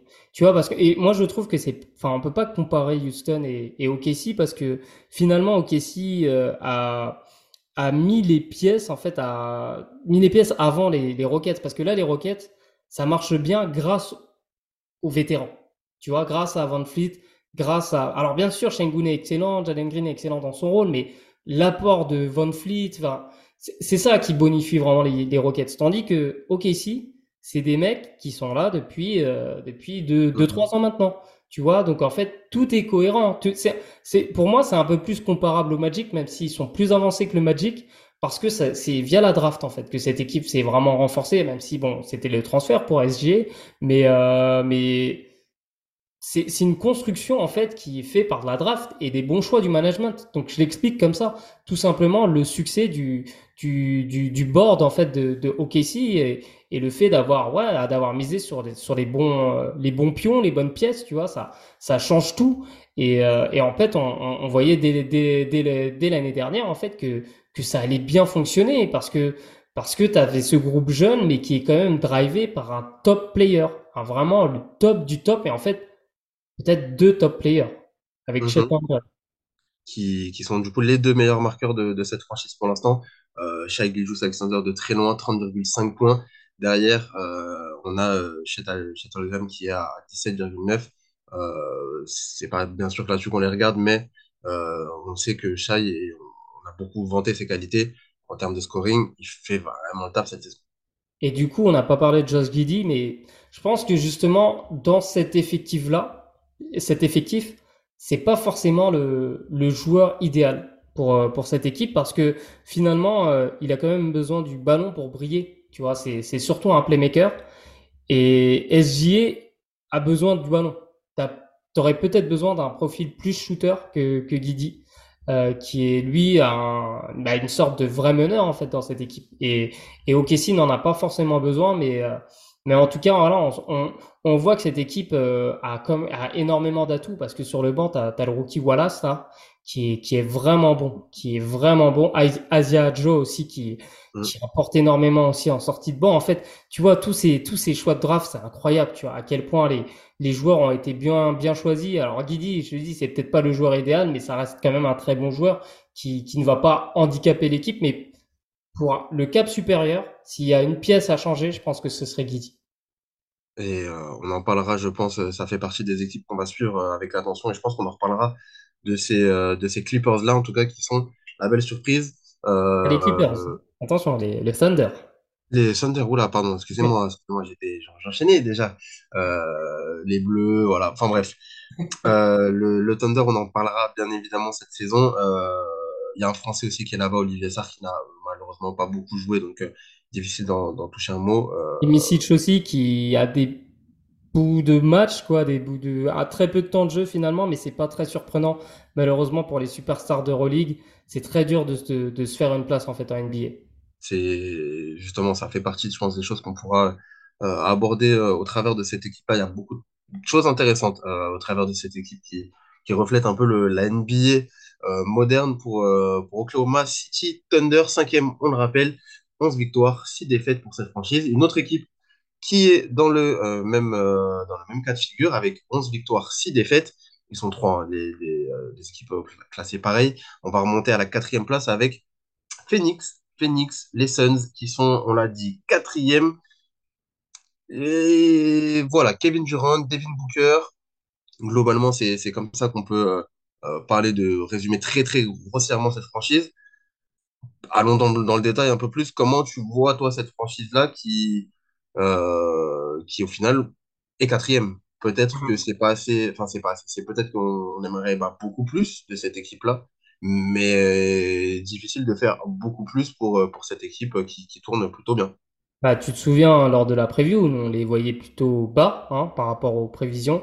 On les voyait plutôt aux, alentours de 40-45, ce range-là. Euh, et finalement, euh, les premiers matchs confirmaient un peu cette tendance quand il y a Booker qui manquait à l'appel, quand euh, bah, Bradley est, est souvent blessé. Et parce que voilà, cette équipe manquait, manquait d'atouts autour de ces trois stars. Et finalement, bah, l'équipe reste sur sept victoires de suite. Devin Booker change beaucoup de choses en fait pour cette équipe. Il est capable, il est capable de prendre la balle, il est capable d'être d'être un leader vraiment pour seconder et même pour pourquoi pas ouais, mener complètement cette équipe parce qu'on a vu des, des matchs sans lui hein, récemment et, et c'est lui qui a porté son équipe. Donc ouais, il faut pas sous-estimer à quel point Devin Booker, Booker est fort, à quel point c'est c'est un top player dans la ligue, c'est c'est peut-être un top 10 de la ligue. Et euh, avec Kevin Durant, bah oui, c'est dangereux. Même si Bradley Bill est absent, c'est hyper dangereux. Il faut pas oublier aussi l'apport des, des joueurs comme Eric Gordon, euh, Nurkic qui est en train de trouver euh, ses marques mm. peu à peu. Euh, moi, je te parlais de mes inquiétudes au niveau de la défense. pour moi, sur les premiers matchs, ça se confirmait. Après, euh, euh, t'as Drew Eubanks qui, euh, qui en sortie de banc a, a, fait vraiment des bonnes choses, euh, je trouve, défensivement. Et finalement, ouais, cette équipe euh, tient la route défensivement parce que elle a ajouté des, des, des joueurs, enfin des joueurs, des, elle a trouvé des rôles à ces joueurs. Ben, Grayson Allen qui est hyper important dans cette équipe. Euh, t'as as Keita Bates Diop là qui qui est aussi un, un, très bon défenseur. T'as Nasir Little aussi qui joue de plus en plus et justement ce rôle défensif. T'as as Watanabe, voilà. Tu as beaucoup de joueurs de, de complément pour encadrer ces, ces stars-là. Et défensivement, bah, finalement, ça tient la route. Jusqu'à quand et à quelle, à quelle mesure, tu vois, dans quelle mesure, ça, j'attends de voir. Euh, là, c'est sept victoires consécutives. On va voir si ça va continuer. Pour moi, ça va, ça va un peu rentrer dans le rang, je pense, euh, parce que parce que tu as quand même des équipes qui toquent à la porte derrière. Je pense que OKC peut passer devant, je pense que Dallas peut passer devant. Donc, à voir, à voir. Moi, je reste quand même sur ce qu'on avait prédit de base dans la preview, euh, c'est-à-dire euh, aux alentours de 45 victoires. Je ne vois pas à pas plus de 50 victoires. En tout cas, euh, malgré, euh, euh, malgré tout, quand on se dit ça, c'est-à-dire qu'effectivement, cette équipe-là, il y a difficile, enfin pas difficile d'en parler, mais il y a, je sais pas, j'ai pas de, de, de grande, bizarrement, alors, tu vois, c'est une équipe qui est dans le, dans le top 4 j'ai pas de, de, d'inquiétude particulière et je suis pas enthousiasmé non plus par cette équipe-là de ce que j'ai vu. C'est pour ça que je dis que c'est un peu difficile d'en parler parce qu'en fait, elle tourne, ça roule. Euh, c'est un peu le constat, dans une moindre mesure, attention, je compare pas, mais que je peux avoir parfois avec les, euh, à l'Est avec euh, Milwaukee. C'est-à-dire que c'est une équipe qui, alors Milwaukee, il y a un peu, il y a quand même des choses un peu tactiquement à analyser, etc. Mais voilà, c'est une équipe qui sait ce qu'elle a à faire. Euh, un Kevin Durant qui rentre sur le terrain. Il sait les points qu'il a à mettre. Il, là, il, tourne à, à 31,4 points cette saison, ce qui est, démentiel, encore une fois, pour, pour KD. Euh, il, a fait les, les 15 matchs pour l'instant, donc euh, pas de blessure pour lui à ce niveau-là. Et voilà, au travers d'un Kevin Durant, bah, c'est une équipe un peu. Euh, cette saison, en tout cas, je la trouve un peu limite, ouais, froidement. Euh, voilà, elle rentre sur le terrain, c'est ce qu'elle a à faire, elle, prend ses matchs euh, quand faut les prendre, voilà, ça peut, perdre parfois, mais ça, ça, ce que ça doit faire. Et, euh, et on est pour l'instant bah, dans le top 4 de, la ligue avec, Kevin Durant, avec Booker, Bradley Bill, on l'a dit blessé. Mais ouais, tu l'as, en as parlé de Gordon, d'Allen, de, de de ces joueurs-là qui commencent à trouver leur rôle aussi dans, dans cet effectif-là, qui, qui tourne plutôt, bah, plutôt bien, sagement en tout cas. Après, pour remettre dans le contexte aussi, un calendrier plutôt favorable hein, pour, euh, pour ces sept victoires. Ça joue deux fois Utah, ça, ça joue Portland, ça joue Golden State qui est pas, euh, voilà, qui a un peu la tête encore euh, sous l'eau, et ça joue Memphis aussi. Euh, bon, récemment, ça bat les Knicks sur un match où, où Booker est, est, énorme. Donc, euh, il faut aussi remettre en perspective, mais de toute façon, tu vois, je pense que c'est ce calendrier-là, il, il a permis justement à l'équipe de booster sa confiance au moment où elle en avait besoin finalement dans ce début de saison où, où il y avait des interrogations à cause des blessures. Là, ça permet de bouffer, booster la confiance et ça peut, ça peut l'aider hein, pour le reste de la saison, sachant que là, le calendrier n'est pas plus compliqué parce que euh, les Suns vont jouer les Raptors, bon, ça va jouer les Nuggets, mais après, tu as Memphis, tu as les Lakers aussi, tu as Golden State, tu as Brooklyn, tu as New York, tu as Washington, encore Portland, tu vois. Donc, euh, finalement, c'est aussi ce, facteur-là qu'il faut prendre en compte. Le calendrier va être plus compliqué sur la deuxième partie de saison. Et on va suivre ça avec grande attention du côté de Phoenix parce que ça peut justement se corser un peu et on va les attendre un peu au tournant et je pense qu'il y aura globalement des choses à dire. De toute façon, ça fait partie des équipes top de la ligue qu'on qu va suivre attentivement. avec, euh, on l'espère aussi, le retour de, Bradley Beal qui a joué que trois matchs. On a envie de le voir aussi un peu plus au sein de cet effectif-là et de voir comment il va s'inscrire dans ce collectif-là qui, prend peu, à peu, petit à petit, ses, repères.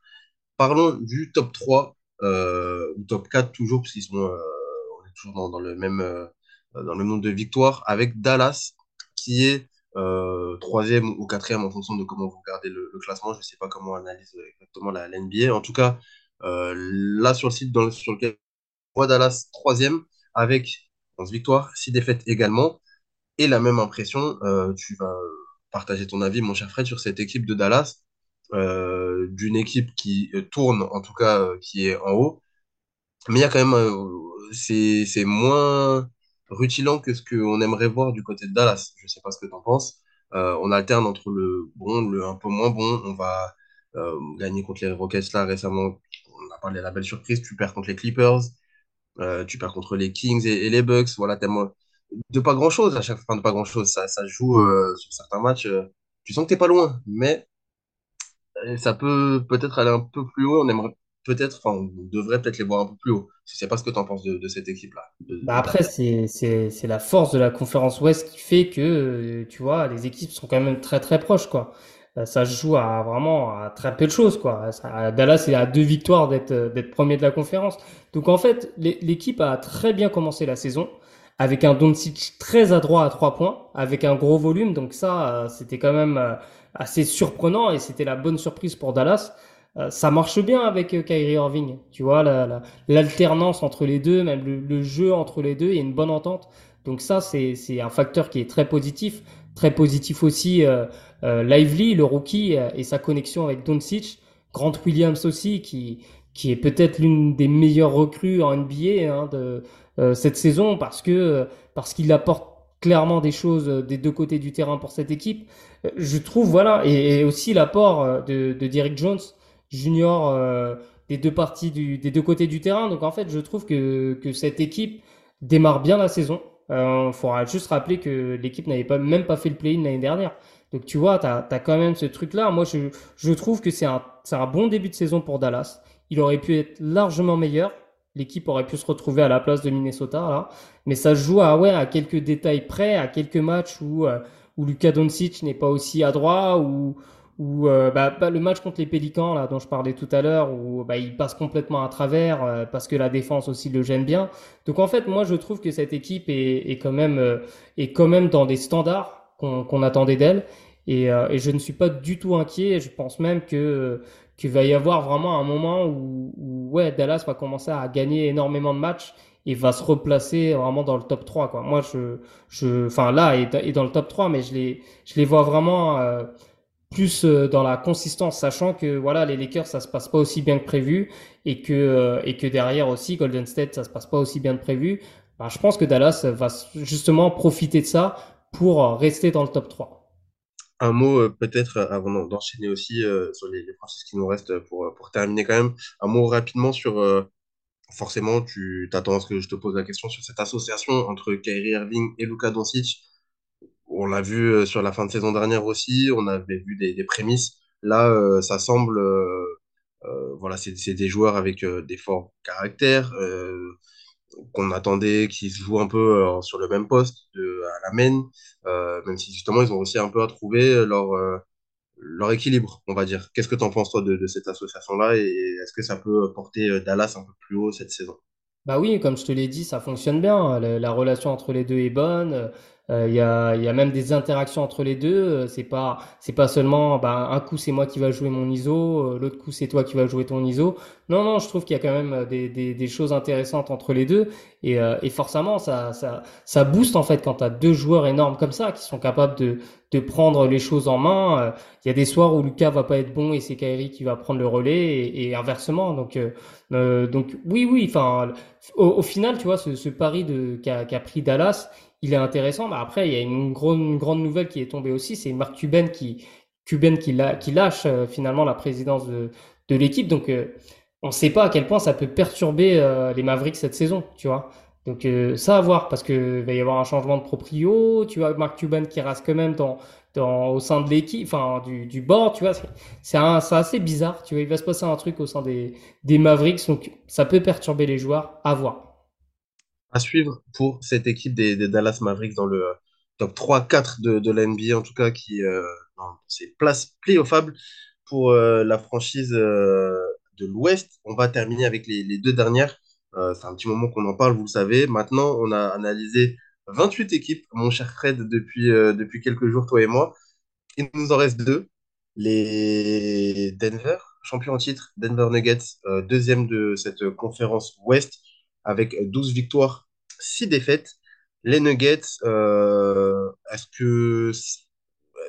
Je sais pas, euh, voilà, je veux ton avis parce que globalement, j'ai l'impression que limite on pourrait passer très vite dessus aussi, euh, sur cette franchise-là, parce que, en fait, pourquoi je te dis ça, ils sont là où on les attend, globalement, ils font ce qu'on attend d'eux.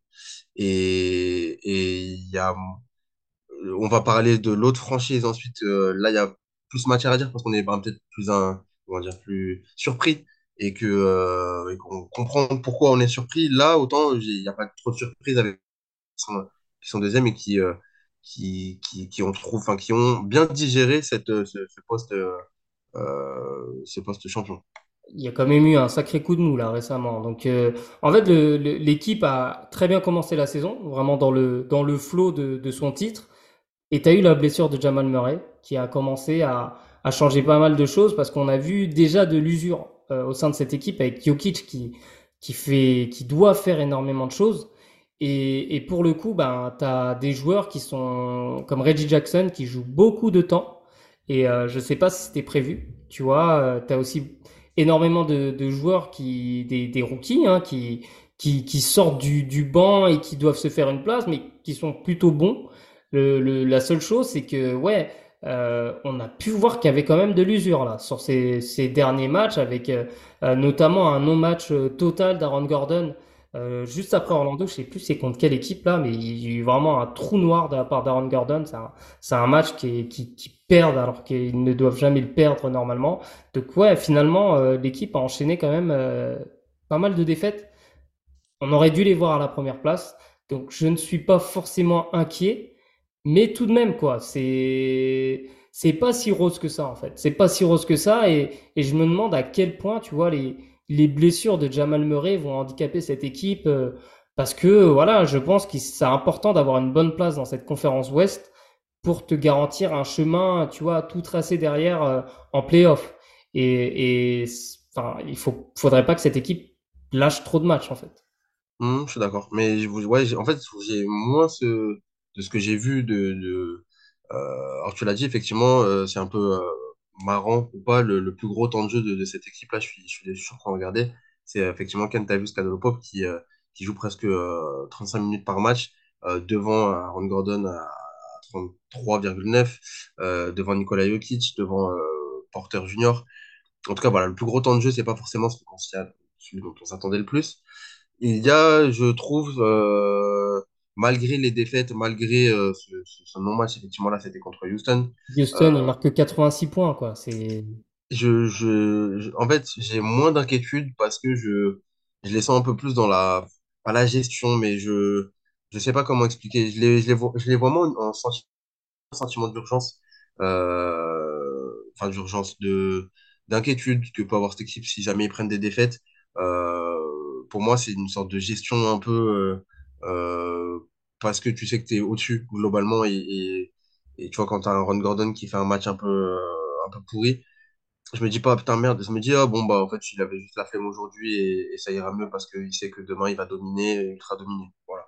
Ouais, mais tu vois, comme je t'ai dit, il faudrait pas que, que les Nuggets perdent trop de matchs et perdent une bonne place en playoff.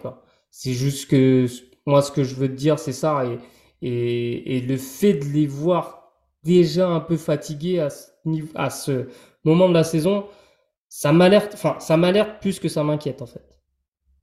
Et euh, on va surveiller, euh, on va surveiller ça. N'hésitez pas à nous dire euh, ce que vous pensez de, ces nuggets-là. Euh, j'attends, et Fred aussi, hein, mais voilà, votre avis avec grande impatience aussi sur, sur ces Denver Nuggets-là. Je te propose quand même de- d'enchaîner sur la dernière franchise, sauf si tu as des choses à rajouter sur ces, sur ces Nuggets. Euh, mais j'aimerais vraiment qu'on prenne aussi un peu de temps pour parler de la première équipe à l'Ouest, de notre Gobert national qui fait un début truand euh, loué par, euh, par la critique. Euh, je pense qu'on va s'inscrire dans cette démarche-là aussi. On va parler bien évidemment des Minnesota Timberwolves qui sont premiers, 13 victoires, 4 défaites seulement, euh, 4 petites défaites pour, pour les Wolves qui font un début de saison Tony Truant, il faut le dire, et, qui sont logiquement récompensés. Et enfin, on a cette équipe euh, au sommet, en tout cas tout en haut, et enfin en haut, et là vraiment tout en haut. Bah, c'est clair que c'est une très belle surprise parce qu'il y, avait toujours ces interrogations dues voilà, à l'association de Gobert et de Karl euh, Anthony Towns. Donc, euh, bah oui, c'est une très très bonne surprise, très très bonne surprise. Le fait que Rudy Gobert retrouve sa superbe, soit de, en très bonne forme en fait, physiquement, et, euh, et le fait que, ouais, que ça clique. T'as l'impression que cette équipe, j'avais entendu une interview euh, justement du, du, du coach euh, cet été avec JJ Redick, et justement il parlait de, du temps que ça prenait pour que, pour que ça se mette en place défensivement quand t'as un gars comme euh, Gobert, avec des gars comme Towns, euh, Anthony Edwards. Et, euh, et du coup, bah, bah moi je suis très content de voir que Rudy Gobert s'éclate en ce moment à Minnesota parce que avec l'histoire voilà de, de, de l'embrouille avec Kyle Anderson, on se demandait mais où ça allait, mais finalement bah c'était peut-être une bonne chose en fait que ça éclate à ce moment-là de la saison parce que finalement ils font de très bons playoffs. Les, euh, les euh, Timberwolves, ils perdent contre les Nuggets, mais c'est peut-être l'équipe qui met le plus en difficulté, c'est cette équipe qui finit championne. Et là, euh, tu sens que que ben les rôles sont clairs. Il faut parler de McDaniels aussi, qui est énorme en défense. coup. Euh, quand tu voilà, quand as cette identité et cette, force au niveau de la défense, derrière tu as, des attaquants tellement formidables avec Anthony Edwards et aussi Carl Towns, hein, il faut le dire, hein, parce que parce qu'il est il est très bon aussi sur cette partie du terrain cette saison et même euh, défensivement, moi, je trouve que c'est quand même correct ce qu'il fait, plus que correct même, tu vois. Euh, bah finalement, tu mets quand t'assembles tout, ben c'est finalement peut-être pas une surprise en fait de les voir aussi haut. C'est juste que cette équipe s'est trouvée. C'est, je pourrais pas mieux terminer. Effectivement, je pense que c'est le, ça a enfin cliqué. On parle souvent de, on dit souvent, on, attend qu'une équipe clique sur, euh, voilà, les, le- les consignes du coach. Est-ce que le coach va demander, est-ce qu'il veut mettre en place, est-ce que, comment les joueurs réagissent à ça, comment ils interagissent entre eux, comment ils, ils appréhendent tout ça, comment ils, voilà, on, mélange un petit peu. euh, C'est, toujours le principe de. euh, attention, je vais faire une métaphore cuisine, mais voilà, c'est les ingrédients sont là. On l'a toujours su. Les ingrédients sont là du côté de, Minnesota. Mais tu peux avoir tous les ingrédients que tu veux, les bons ingrédients et la bonne recette. Euh, Il y a un des trucs des fois qui fait que c'est bon ou pas bon. Et si les Minnesota là, ça marchait un peu moins bien. Là, enfin, on clique. Voilà, Rudy Gobert défensivement, cette équipe qui est première au defensive rating et donc qui est logiquement on l'a dit depuis le début de ce podcast, si tu défends bien, tu as plus de chances de gagner des matchs et ça te, ça t'ouvre beaucoup plus de perspectives euh, d'avoir cette culture défensive aussi. Euh, on en a parlé pour beaucoup d'équipes. Là, c'est la première au defensive rating. On l'a vu, euh, beaucoup d'efforts défensifs, justement, des choses intéressantes à, ce niveau-là. Rudy Gobert, encore une fois, qui, est, qui, a retrouvé, tu l'as dit, sa superbe, et ça, c'est très intéressant pour cette équipe-là.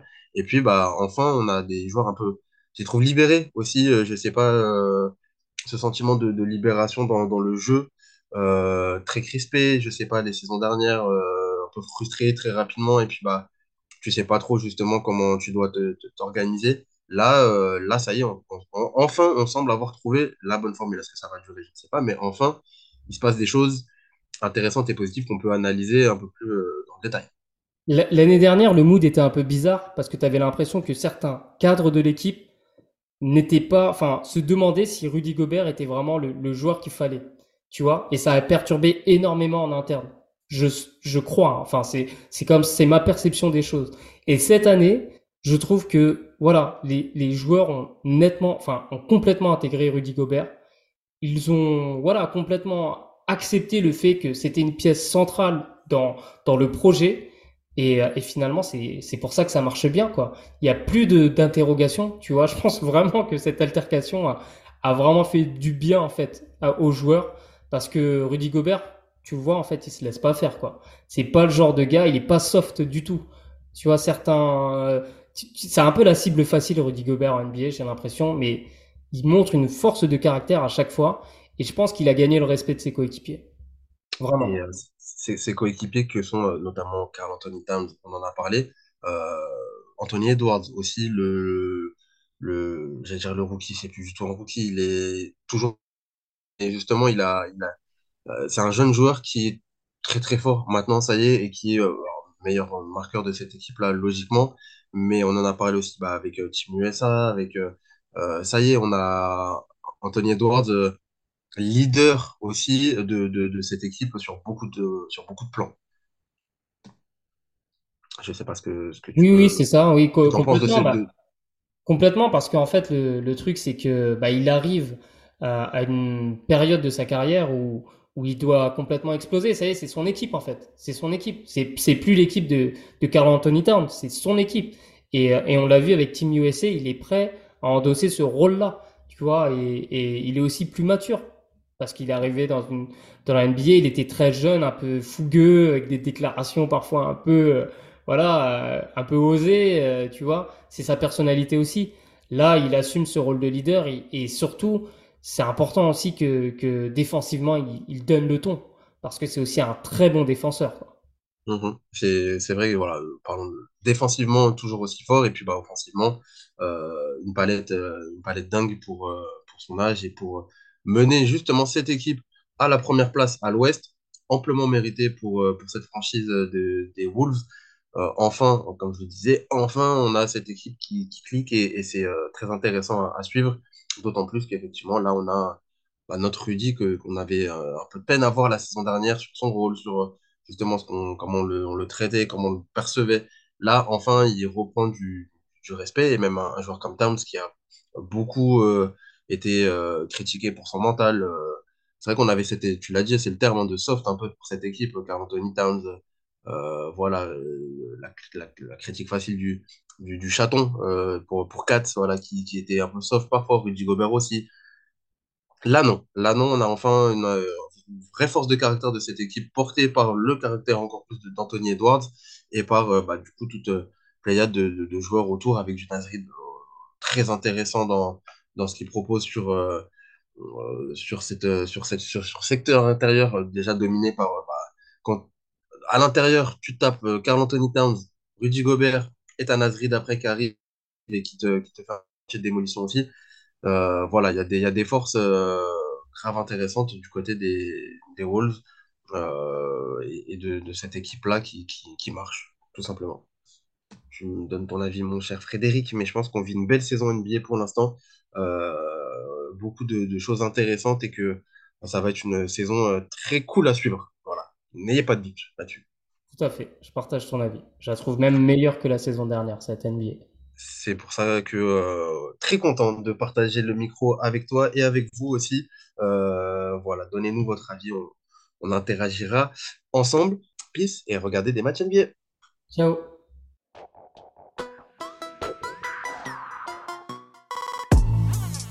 We talking about practice.